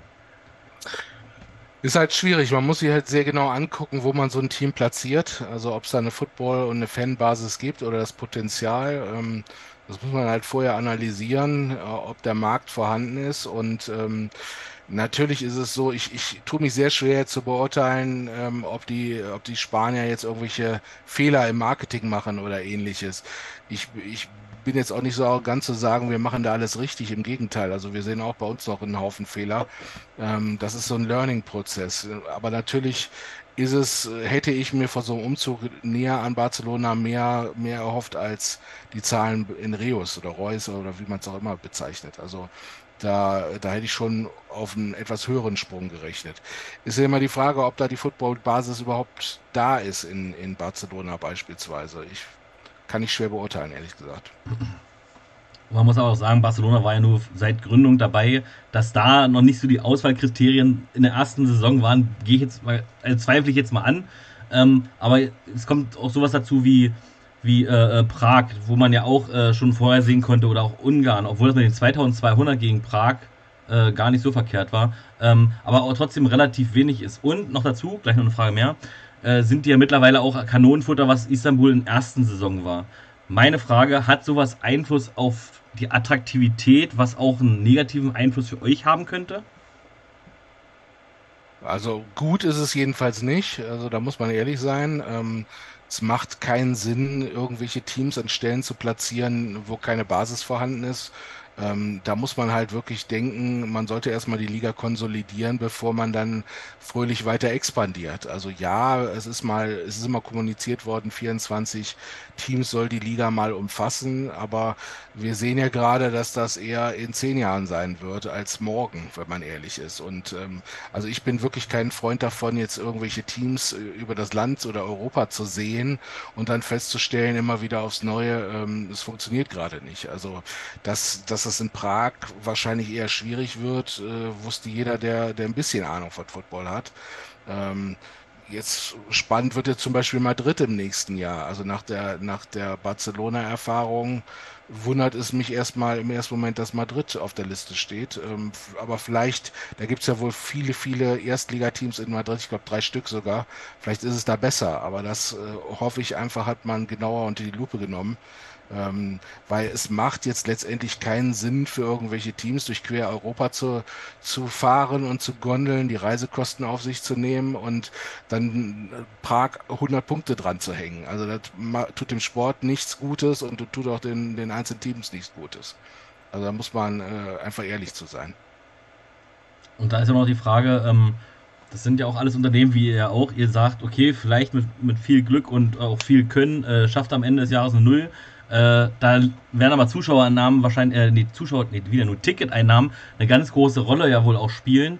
Ähm, sowas kann ja dann auch nicht auf Überleben irgendwann, wenn du nur 1000 Zuschauer hast. Oder glaubst du, es gibt wirklich Investoren, die sagen, okay, wir schießen da Geld rein, äh, einfach nur, weil, weil wir es können? Also kann es geben. Vielleicht gibt es solche Verrückten, die, die da so viel Geld reinschießen können äh, und jedes Jahr Geld verbrennen können in so einem System. Aber natürlich muss man davon ausgehen, dass sich so, eine, so ein Team 3.000, 4.000 Zuschauer wird man schon brauchen, um, um das dauerhaft äh, aufrechterhalten zu können, tippe ich mal. Vielleicht hat man auch super Sponsoren, die, die in irgendwelche Werbeleistungen investieren. Aber äh, natürlich, wenn ein Sponsor 100.000 Euro geben soll, dann will er natürlich nicht auch nur von 500 Leuten gesehen werden, sondern von 10.000 im möglichen Fall und am besten noch im Fernsehen und schwierig. Also äh, da sollte man wirklich genauer hingucken. Ähm, und noch eine Frage, weil ähm, das ist. Ich weiß nicht, ob du es beantworten darfst. Ich frage dich jetzt einfach. Musste man, bevor man, in, weil du bist, äh, ihr seid ja auch nachträglich in die, äh, in die Liga eingetreten, anders als Leipzig, äh, Barcelona und so weiter. Muss man denn nicht irgendwas vorweisen, dass man wenigstens eine Saison überstehen kann? Oder ist das, ähm, gibt es da keine Prüfung? Also die Liga guckt und prognostiziert, ob die Teams überleben können. Das kann ich ruhig so sagen. Ist aber auch richtig, das wird jedes, jede Liga machen. Äh, es gibt ja eine Lizenzierung eines jeden Teams und in diesem Rahmen erfolgt auch ein Einblick in diese, in diese Zahlen. Okay, weil man hat bei beiden gehört, okay, da ist ein Sponsor weggebrochen, da ist ein Sponsor weggebrochen, also Leipzig und Prag jetzt. Aber kann ein einzelner Sponsor, das kann man ja vielleicht, gut, ihr habt jetzt vielleicht ein paar mehr Sponsoren, aber kann, wenn ein Sponsor wegbrechen sollte, aus irgendwelchen Gründen auch immer, das so einen großen Nachteil haben, dass die ganze Saison hin ist? Ist das eigentlich möglich? Also ich urteile jetzt und beurteile jetzt ungern fremde Franchises oder so, aber natürlich ist es so, wenn es ein Großsponsor ist, der einen sechsstelligen Betrag da reinschießt und ich habe einen Etat von, was weiß ich, von einer Million ungefähr, dann brechen mir da zehn Prozent weg.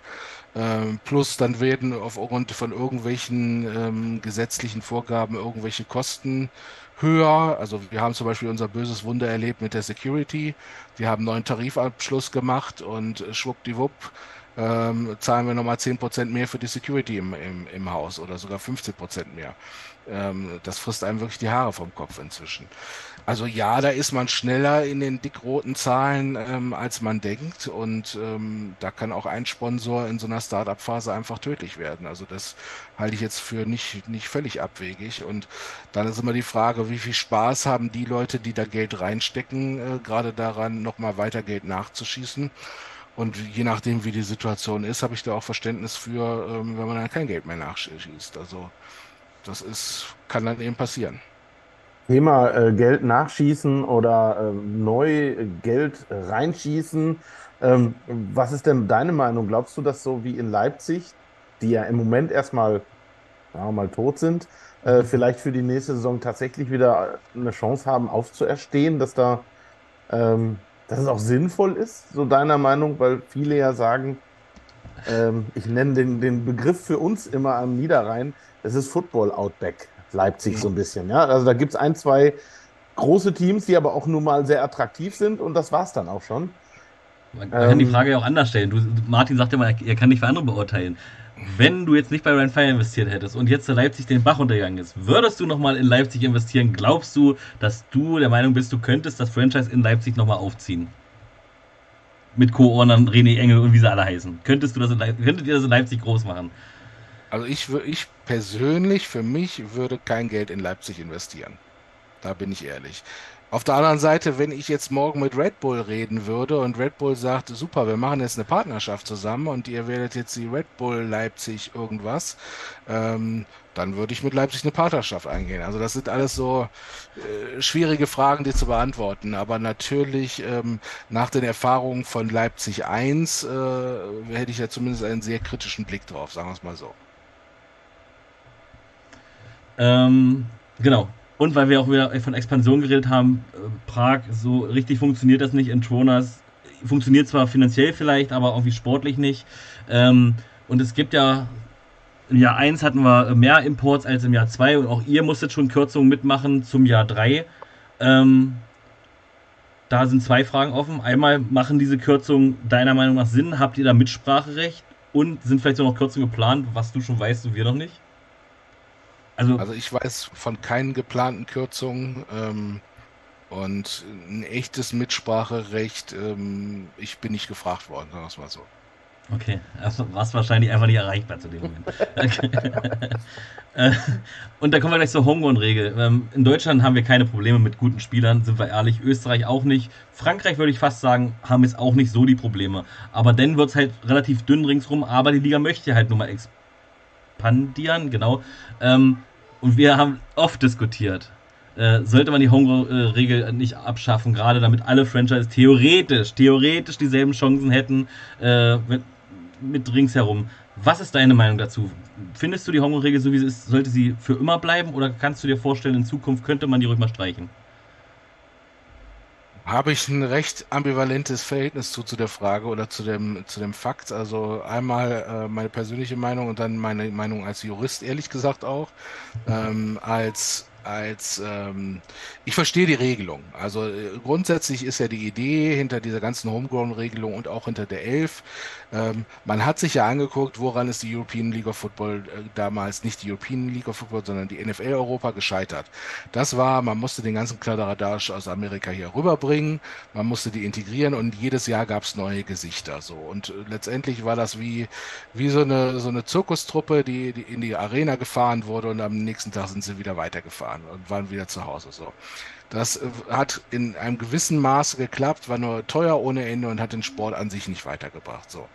Jetzt diese Homegrown-Regelung und die, die Elf hat eine super Idee, nämlich man will lokales Talent nehmen und das fördern und pushen mit guten Coaches, so wie es, wir es zum Beispiel hoffen zu machen.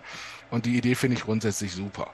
Ähm, die Homegrown-Regelung an sich halte ich für schwierig, um es mal freundlich zu sagen. Also rechtlich gesehen, äh, wenn ich, wenn ich die aufgesetzt hätte, hätte ich sehr, sehr grau, viele graue Haare mehr auf der Birne. Weil es ist einfach so, es gibt nun mal das Bosmann-Urteil und das ist ja nicht seit, seit gestern erst. Es stammt ja aus dem Jahr 1995 so ungefähr, also auf jeden Fall Mitte der 90er Jahre. Und äh, da ging es zwar darum, dass Spieler nach Auslaufen eines Vertrages nicht wechseln konnten ohne Ablöse, aber im Rahmen der EuGH-Entscheidung ist doch viel dazu äh, entschieden worden zum Thema Arbeitnehmerfreizügigkeit und Niederlassungsfreiheit und so weiter. Und da gab es eine dicke Schelle damals für den europäischen Fußball. Ähm, seit der Zeit sind ja die ganzen Regelungen für EU-Spieler auch gefallen. So. Äh, Im Amateurbereich ist es ein bisschen anders. Da, da zählt dieser Schutz von, von lokalen Sportlern noch teilweise zumindest.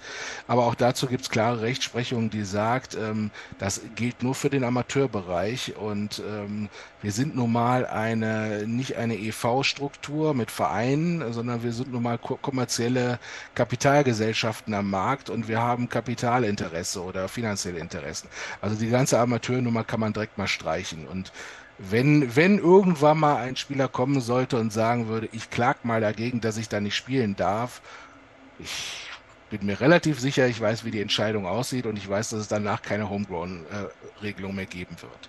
Bei den Amerikanern ist es was anders. Ähm, da, da ist es tatsächlich so, da kann man schützen.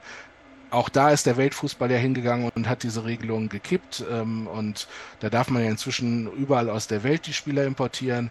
Da hätte man sogar tatsächlich meines Erachtens eine Argumentationslinie, das mit den Amerikanern beizubehalten. Der Home, die Homegrown-Regelung ist Quatsch, um es mal ganz ehrlich zu sagen. Das ist auch eine Frage äh, von Balu. Ähm, das hast du schon fast beantwortet. Da ging es aber um eine andere Sache. Habt ihr allgemein als Owner vielleicht irgendwo Mitspracherecht bei der Liga, bei irgendwelchen Punkten, so wie es in der NFL der Fall ist? Weil da darf theoretisch, theoretisch wenn es nach NFL-Regeln gehen würde, dürftet ihr so mitentscheiden, wo das nächste Expansionsteam ist. So krass ist es nicht, haben wir schon erfahren. Aber gibt es da weil es gibt ja die GMs-Meetings, das wissen wir alle schon, das haben wir hier schon breit getreten, aber gibt es auch Owner-Meetings mit der Liga, wo ihr vielleicht auch mal sagt, okay, so möchten wir das, wie sieht's aus? Also bisher wird das alles gechannelt über die, die General Manager Meetings ähm, und die Liga unterhält sich mit unseren GMs. Ähm, ich habe aber das Gefühl, da wird sich zukünftig mal was ändern und die, die Owner werden ein bisschen mehr Einfluss wieder nehmen. Also ich, weil ich glaube schon, dass die Owner, die das Geld da reinstecken, ähm, ein Interesse haben daran, auch, auch mehr mitzureden und mehr Einfluss zu nehmen. Und ich glaube, da wird es äh, zukünftig, muss es meiner Meinung nach da ähm, irgendein ein, eine Möglichkeit geben, dass man da zumindest miteinander spricht. Stefan, oder so ja, ich, ich klaue dir jetzt einfach mal eine Frage. Ähm, und zwar geht es da in Richtung TV, TV-Quoten. Ähm, einiges ist da, glaube ich, dieses Jahr positiv zu sehen, zumindest was die Ausweitung, mehr Spiele im Fernsehen gezeigt werden, zumindest bei Pro7 Max gezeigt werden. Ähm, andere Sachen haben nicht so funktioniert. Zum Beispiel in Österreich ist Zumindest kein eigener Sender damit unterwegs. Äh, ist dann über Pro7 zu sehen und da wird immer gemeckert, na, da laufen keine österreichischen Teams. Ähm, aber grundsätzlich die TV-Quoten scheinen ja eher ein bisschen nach unten gegangen zu sein zur letzten Saison. Ähm, was ist deine Meinung dazu? Ist das äh, dem mehr Angebot geschuldet oder vielleicht sogar etwas, was dir Sorgen macht? Weil grundsätzlich der Vertrag ja, glaube ich, vor der Saison erstmal auch sowieso schon verlängert wurde mit Pro7 Max. Hm. Also da, da habe ich ehrlich gesagt keine echte Meinung zu. Diesen, diese ganzen Zahlen, die da immer kommen, das ist ja, ist ja eine Wissenschaft für sich mit der werberelevanten Quote und dann hat man noch manchmal das Gefühl, ähm, wie wird das wirklich gemessen, diese ganze, diese ganzen Zuschauerquoten. Also da tue ich mich immer ein bisschen schwer mit. Auch da würde ich aber sagen, natürlich mit dem, man hat ja so ein Gefühl, dass Football doch durchaus boomt. Ich muss mir ja nur die Wartelistenzahlen angucken, äh, damals für die, die neuen NFL-Spiele. Da war man ja nicht, äh, war man ja im zwei Millionen Bereich inzwischen, wenn man sich da zu spät eingeloggt hat. Und natürlich würde man dann hoffen, dass die, die Steigerungen deutlich sind. Und äh, da macht man sich schon Gedanken, warum es nicht der Fall ist. Woran liegt es? Liegt es an den veränderten Zeiten? Liegt es an dem Überangebot, dass man jetzt auf einmal zwei Spiele am Sonntag hat? Kann ich schwer, schwer beurteilen. Also ich weiß nur, wenn, wenn ich sonntags ähm, mal, mal nicht auf dem Platz selbst bin, äh, zwei Spiele ist schon knochentrocken und ziemlich lang. Also da wird es irgendwann mal hart. Und Insofern hier keiner Join ist jetzt auch noch mit dazu, mit ja. dem günstigen Angebot, äh, was ja auch nicht eigentlich in die TV-Code mit reingeht. Ähm, Genau. Aber, und das ist passiert in letzter Zeit häufiger, ihr habt äh, Freude und Probleme, zum Beispiel mit eurer RP-Zeitung. Mal äh, schreiben sie das, mal schreiben sie das. Aber gerade in Bezug auf die Liga ähm, war ja im, im wir wollen auch gar nicht drüber reden, aber ich muss es kurz anschneiden. Da war dieses Thema mit den Schiedsrichtern, dass sie nicht bezahlt wurden, blablabla. Was da dran ist, will ich gar nicht wissen.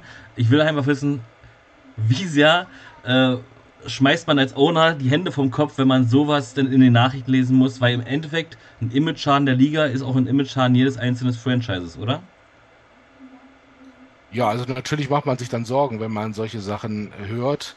Äh, die Frage ist natürlich immer, wie viel ist dran? Also auch, auch Zeitungen schreiben ganz gerne mal relativ großen Schwachsinn. Ähm, Es gibt auch ein, zwei Medien, äh, die haben eine große Gnade darin gefunden, mich falsch zu zitieren. Das stelle ich immer wieder fest. Ähm, da denke ich mir auch immer, Himmel hilf, aber egal, so, so funktioniert das System halt und so funktioniert eben Presse, muss man auch ein bisschen lernen.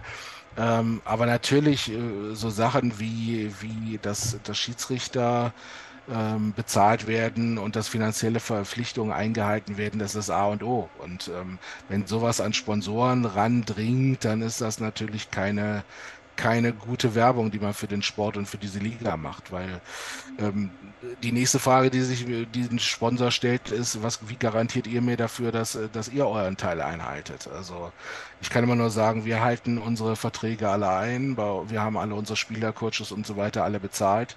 Ähm, das wird auch jeder bestätigen, der irgendwie mit uns zu tun hat und insofern bei uns äh, kein Problem. Aber äh, natürlich hat die Liga an sich, erstreckt die sich mit ihren Wirkungen ähm, auf die einzelnen Franchises und da kann man äh, kritische Gedanken bekommen in solchen Momenten.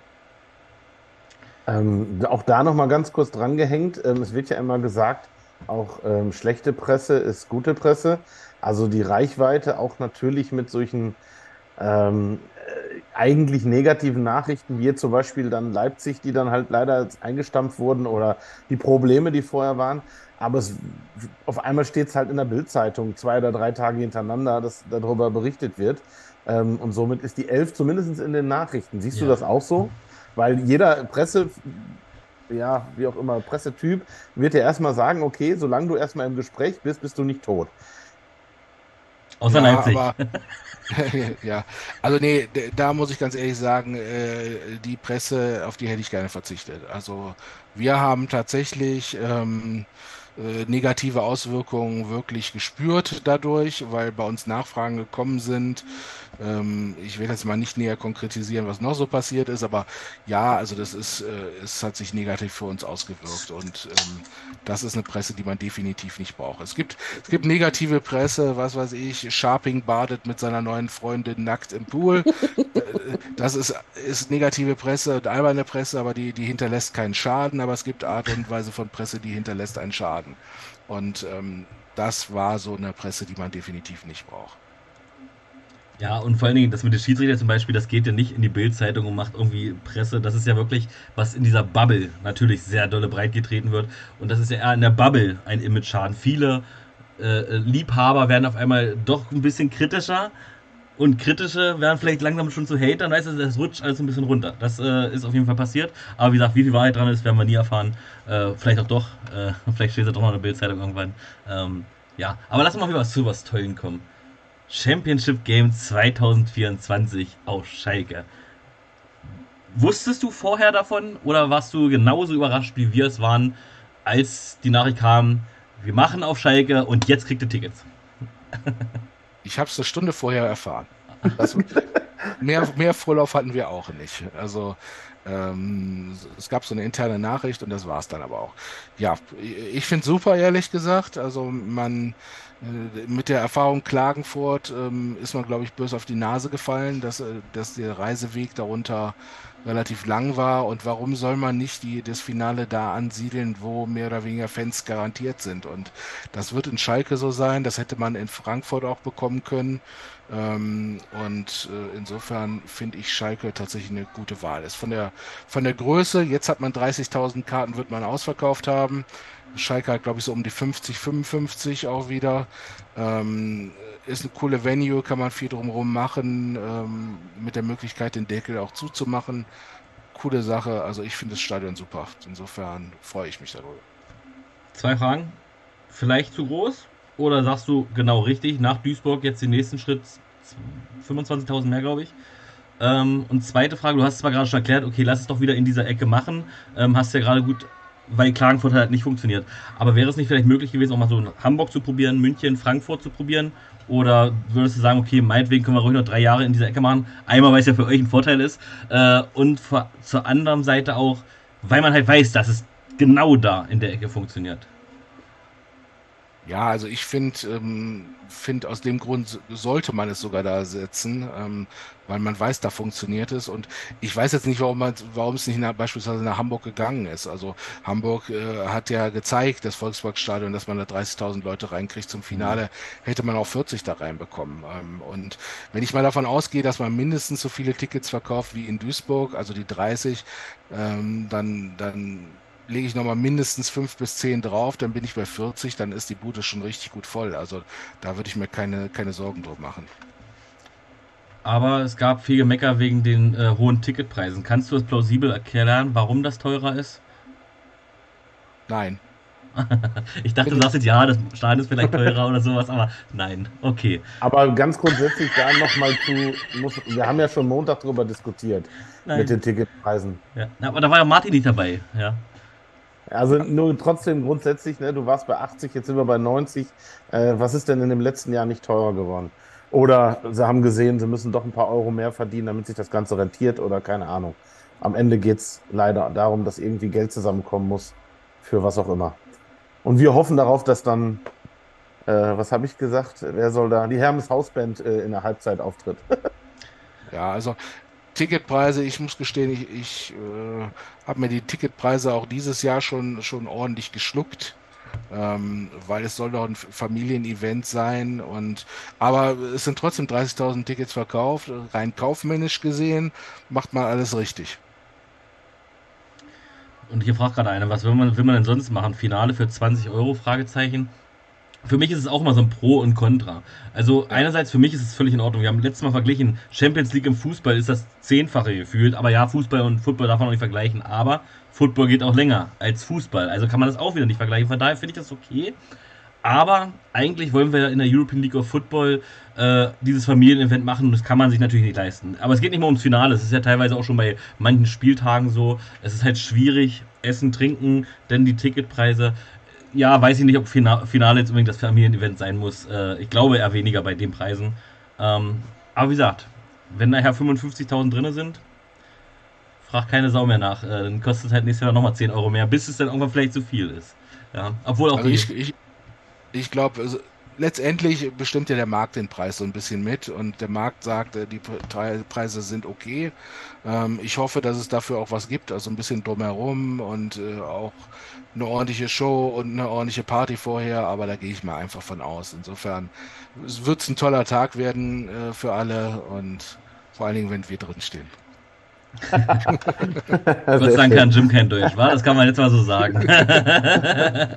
ähm, dann aber nochmal ganz kurz die Frage zu dem Zeitpunkt, den auch Hendrik gerade so schön betont hat, äh, wie er es gesagt hat. Es ist doch, also wir, in dem Falle äh, Hendrik und auch die Jungs von Elf Network und so, wir waren so ein bisschen verwundert, weil irgendwie äh, sicherlich, irgendwann muss das ja bekannt gegeben werden, aber man hätte jetzt erwartet, äh, was weiß ich, an einem Playoff-Wochenende oder äh, keine Ahnung, Icke bei Pro7 zumindest live als erstes und irgendwie war der irgendwie so aus dem Nichts. Ja. Ich, ich, ob das, ja, dass du auch überrascht warst, haben wir ja gerade erfahren, weil eine Stunde vorher kann man jetzt nicht vorbereitet sein auf die ganze Sache. Aber ähm, was hältst du davon? Hättest du das auch eher erwartet oder gewünscht dir bei einem Spiel oder äh, vielleicht auch im Finale dieses Jahr? Also ich hätte ähm, tatsächlich das veröffentlicht beim, beim Finale und zwar im, in der Halbzeit beispielsweise vom Finale und sagen vielen Dank Duisburg und äh, wir sehen uns wieder nächstes Jahr auf Schalke. Also das wäre so meine Strategie gewesen. Ich habe keine Ahnung, warum man es so gemacht hat, deswegen kann ich es auch nicht beurteilen. Aber ich war über den Zeitpunkt auch überrascht, weil äh, ich habe erst gedacht, warum promotet man jetzt äh, nochmal das Finale auf die Art und Weise? Und dann sah ich erst, das ist Schalke für 24. Also das ist, aber gut, kann ich nicht beurteilen.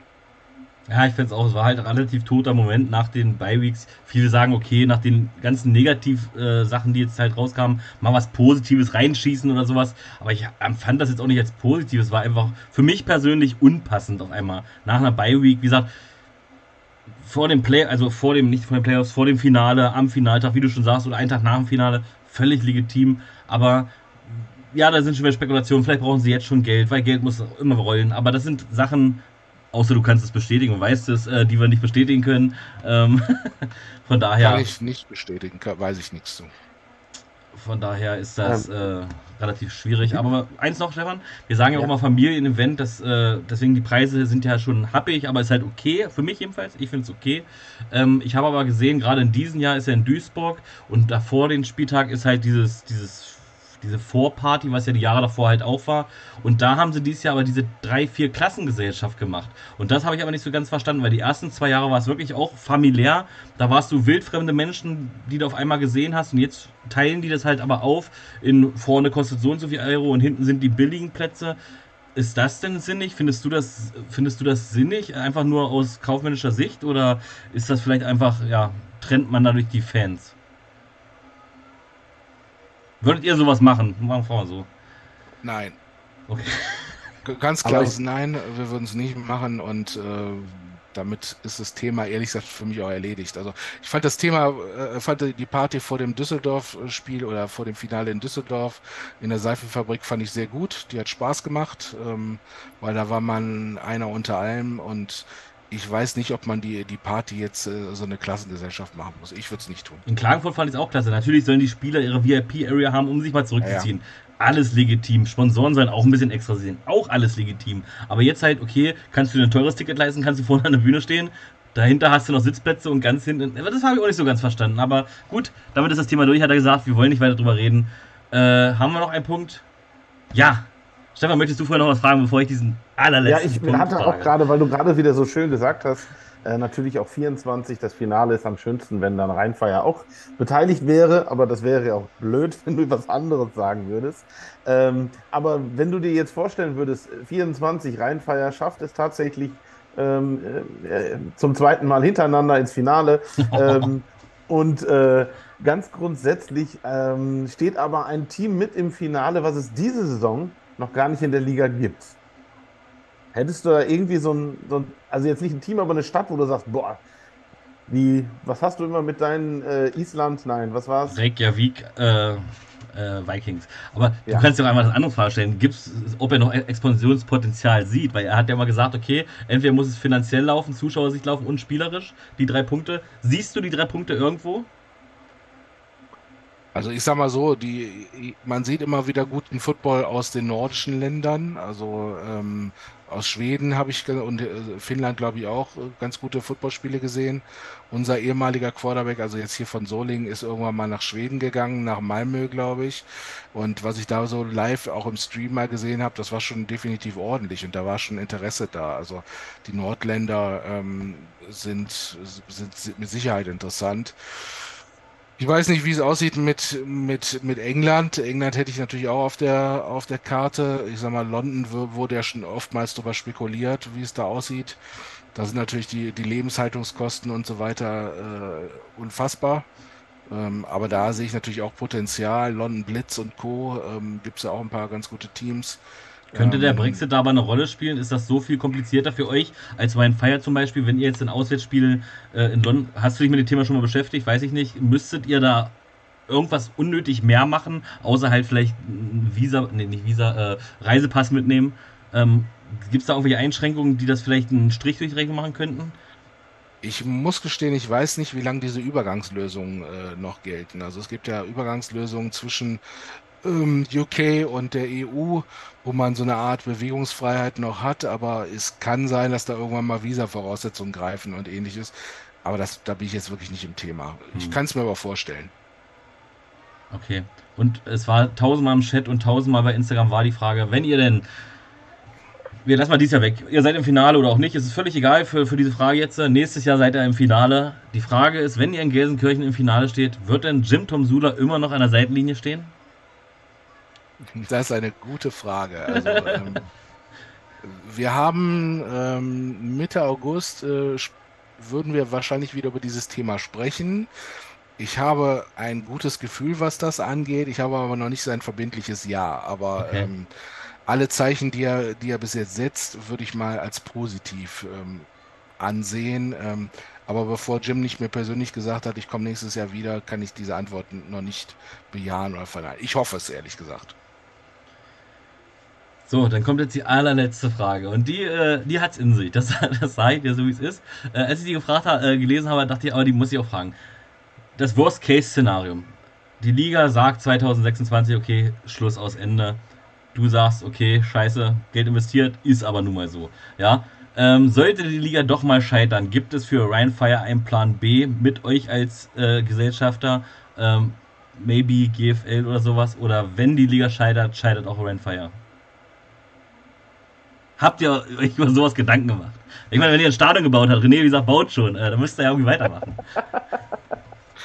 Also ich sag mal so, Rheinfire ist mit Sicherheit ein Thema, was, was wir nicht so einfach sterben lassen wollen. Das, das kann man mal sagen. Und ähm, ich, ich, ich, glaube, wir haben auch einige nicht ganz, ganz dumme Köpfe mit am Start und deswegen machen sich solche Köpfe auch mal Gedanken um solche Themen. Ich, ich kann mir nicht vorstellen, dass Rheinfire sich äh, in, in die GFL eingliedern würde. Ähm, das kann ich mir nicht vorstellen. Wie es dann kommt, das müsste man mal schauen. Also ich hoffe erstmal, dass die, die Elf weiter funktioniert, vielleicht aus den paar Fehlern, die man gemacht hat, lernt und dass man alle an einem Strang zieht, dann wäre das mit Sicherheit die beste Lösung für, für alle. Und äh, grundsätzlich bin ich da positiver Dinge, was das, das angeht. Und dann habe ich noch eine Frage hinterher. Also Rheinfire wird es definitiv 2024 auch noch geben, wenn es die Liga gibt. Also da sieht es jetzt nicht so äh, unrosig aus, wie es in Istanbul der Fall war und so weiter. Nee, also da gehe ich fest von aus. Also wir, sonst würden wir nicht jetzt schon für die nächste Saison planen und äh, Tickets, äh, neue Ticketdrucke anschaffen und ähnliches, damit wir das Problem Dauerkarten und so äh, dieses Jahr schon bewältigt bekommen. Nein, also da sind wir guter Dinge und da gehe ich fest von aus. Ich hoffe, ich habe keine Frage überlesen. Da waren so viele Fragen zwischendurch mal. Ich habe bestimmt welche. Ich habe nach Tom Sula gefragt. Er wollte es noch nicht beantworten, weil er es noch nicht kann er ist optimistisch, aber kann es noch nicht beantworten. Ansonsten habe ich, glaube ich, alle Fragen gestellt, Stefan. Äh, also ich glaube, gesehen? alles, was da sonst war, wurde in irgendeiner Art schon gefragt oder mit einer anderen Sache mitbeantwortet. Also ich okay. glaube. Ähm, eine andere Frage, Martin. Du bist ja auch nicht nur äh, Owner, du bist ja auch Fan, oder? Weil in der Webshow ist es ja Tradition, dass wir den nächsten Spieltag noch tippen. Und ich wollte fragen, wollen wir einmal alle zusammen nochmal den Spieltag durchtippen? Wer gewinnt, wer verliert? Gut, Stefan, Helvetic Guards at Raiders Tirol, wer gewinnt? Ich äh, mach mal meine Liste auf, aber ich denke mal, dass ich auf Tirol getippt habe. ich sag auch Tirol. Ja, ich sag da auch Tirol. Äh, hier wird schon ein bisschen spannender. Milano Siemen äh, zu Gast in Barcelona. Martin. Ich hoffe mal auf Milano, dass sie mal zwei gute Halbzeiten spielen und nicht nur eine gute Halbzeit. Deswegen hoffe ich mal auf Milano. Ich setze hier auch auf Mailand. Äh, Stefan? Ja, ich glaube auch. Also ich glaube, dass das der QB in Barcelona, der kriegt das noch nicht gebacken. Okay. Frankfurt at Köln. Ja, sorry, aber da gehe ich mit Frankfurt. Stefan? Stefan? Ganz schweren Herzens bin ich da auch wieder bei Frankfurt. Okay, wie sieht es bei dir aus, Martin? Er nickt einfach nur. Gut. Ja, ich, ich denke gerade noch. Also ich glaube tatsächlich, dass Köln irgendwann mal äh, ein, ein Spiel haben wird, wo sie ausbrechen werden. Und ich halte auch sehr viel von dem Headcoach, den, den Köln jetzt hat. Ähm, insofern, aber letztendlich bin ich noch bei Frankfurt. Ja, ich meine, die haben jetzt in letzter Zeit öfter mal, eure Spiele mal ausgenommen jetzt, äh, öfter mal doch schon nicht am Sieg, doch, doch am Sieg gekratzt, gegen Hamburg zum Beispiel, eigentlich äh, ja, auch das Hinspiel wäre nicht unverdient Frankfurt. gewesen, ja. Ja, in Frankfurt hätten sie auch verdient zu gewinnen, da haben sie es noch nicht zu Ende gespielt. Ja, und auf der, anderen Seite, auf der anderen Seite spielt Frankfurt ja eher knapp. Also die haben zwar eine Niederlage und viele, viele Siege, aber guckt man sich das mal an, wie knapp das geworden ist. Würde mich nicht wundern, aber trotzdem Frankfurt. Jetzt kommt's. München at Stuttgart Search. Ähm. Ach, shit happens. Ich gebe einen Underdog. Ich glaube, Auswärtssieg München. Ich Stefan. auch für München. Oh, Stefan. Ja, ich glaube, ähm, ich behaupte mal, dass München nicht mehr als Underdog zu bezeichnen ist. Für mich gefühlt, aber ich gehe trotzdem mit Stuttgart. Ach so, also willst du jetzt sagen, dass du den Underdog-Tipp gemacht hast, oder wie? Nein, nein, nein, aber trotzdem glaube ich, dass Stuttgart das äh, am Ende das komplettere Team ist. Prag Lions zu Gast in Berlin. Ja, ähm, ganz hohes Berlin-Sieg. Ich glaube, Berlin lässt sich das nicht nehmen, ja auch mal so 60, 70 Punkte reinzusteppern. Obwohl, gerade wurde gesagt, sieben neue Imports bei Prag eben veröffentlicht. Also ich bin gespannt, was die da jetzt auf die Beine stellen wollen. Unter anderem nochmal ein neuer Quarterback. Ähm, interessant. Äh, ach, trotzdem Berlin. Ja, Berlin. Ähm, der Sieg sicherlich nach Berlin. Aber Berlin hat auch nicht äh, jedes Spiel gut gespielt die Saison. Ja, aber gegen die, äh, ja, okay. ich sage ja Sie, Sieg eindeutig, aber ich glaube nicht, dass dann 70-0 rumkommt. Ich mach, also heute Vikings at Panthers und ich gehe sowas von mit den Panthers, weil letztes Mal war ich so sauer, dass sie das nicht gewonnen haben. In Wien, in, zu Hause im Breslau, machen sie die Wiener kalt. Martin. Ich bin bei den Vikings. Stefan? Ich sehe es auch nicht für eine sichere Sache, aber äh, Vikings. Vikings. Und zu guter Letzt das Spiel, was einen neuen teaminternen Zuschauerrekord knacken wird. Wir glauben da alle ganz fest dran. Hamburg zu Gast äh, in Duisburg bei Ryan Fire. Ähm, lass mal Martin zuletzt antworten, weil eben mal gucken, ob er wieder tippt. Äh, ich gehe natürlich auch mit Ryan Fire, ähm, nicht weil Martin hier sitzt, sondern sorry, ich sehe da nichts anderes. Stefan. Ähm, ich gehe auch mit Fire, muss aber ganz klar nochmal sagen, ich beiß mir in den Hintern dass ich einfach selber am Platz stehe in, äh, an, an, einem kleineren Spielfeld und nicht bei dem Spiel live dabei sein kann, weil ich das Hinspiel gesehen habe und ich fand es einfach sehr unterhaltsam, natürlich in dem tollen Stadion. Und äh, ja, deswegen ärgert mich das sehr, dass ich nicht dabei sein kann, wie Rheinfeier Hamburg nach Hause schickt. So, Martin, was, was tippst ja. du da? Auch diesmal sind wir in einem tollen Stadion und. Das stimmt. Ja, ja wir gewinnen. Obwohl ich glaube, es wird ein Match. Also da bin ich ganz ehrlich. Lassen wir uns überraschen. Ähm, ich sehe das äh, tatsächlich nicht so, aber das, wie gesagt, das ist meine äh, subjektive. Ich glaube, München, Stuttgart könnte ein ganz interessantes äh, Spiel werden. Und ich glaube, Panthers Vikings. Das sind so meine Spiele, wo ich glaube, das wird richtig interessant. Aber die Hamburger können mich auch gerne überraschen. Und äh, vielleicht möchte Ryan Fire auch mal durchatmen während des Spiels. Und wir gucken. Ja, wir gucken. Sieg hättet ihr euch verdient, dafür macht er äh, mehr als genug. Wenn es da mal spannend werden würde, würden wir uns alle freuen. Äh, ihr könnt auch ruhig mit einem Herzkasper nach Hause gehen, wie alle anderen auch. Ähm, aber trotzdem, es hat mir sehr viel Spaß gemacht, Martin. Danke, dass du auch so kurzfristig eingesprungen bist. Äh, was heißt eingesprungen? Sehr gerne. Wir hatten gar keinen, also ich, dass du kurzfristig zugesagt hast. Stefan, das hat mir sehr viel Spaß gemacht. Aber das letzte Wort gebührt unseren Gast. Und danke nochmal an Team Bartol, dass ihr uns unterstützt. Und denkt dran, liken, kommentieren, abonnieren, was man so alles machen kann. Alles, was man irgendwie machen kann, macht es, teilen. Ähm, wir sehen uns nächste Woche Mittwoch. Martin? Und geht ins Stadion. Und geht ins Stadion. Martin, du hast noch mal die letzten Worte. Ähm, sag, was du möchtest. Ja. Erstmal danke für eure Arbeit. Also auch, auch ihr seid Teil ähm, der Bewegung, Football nach vorne zu bringen. Finde ich gut. Und ansonsten kommt am Sonntag nach Duisburg, 16.25 Uhr ist Kickoff. Party ab 13 Uhr kauft noch ein paar Tickets, kommt vorbei, damit wir die 12.000 überspringen. Wir sehen uns Sonntag.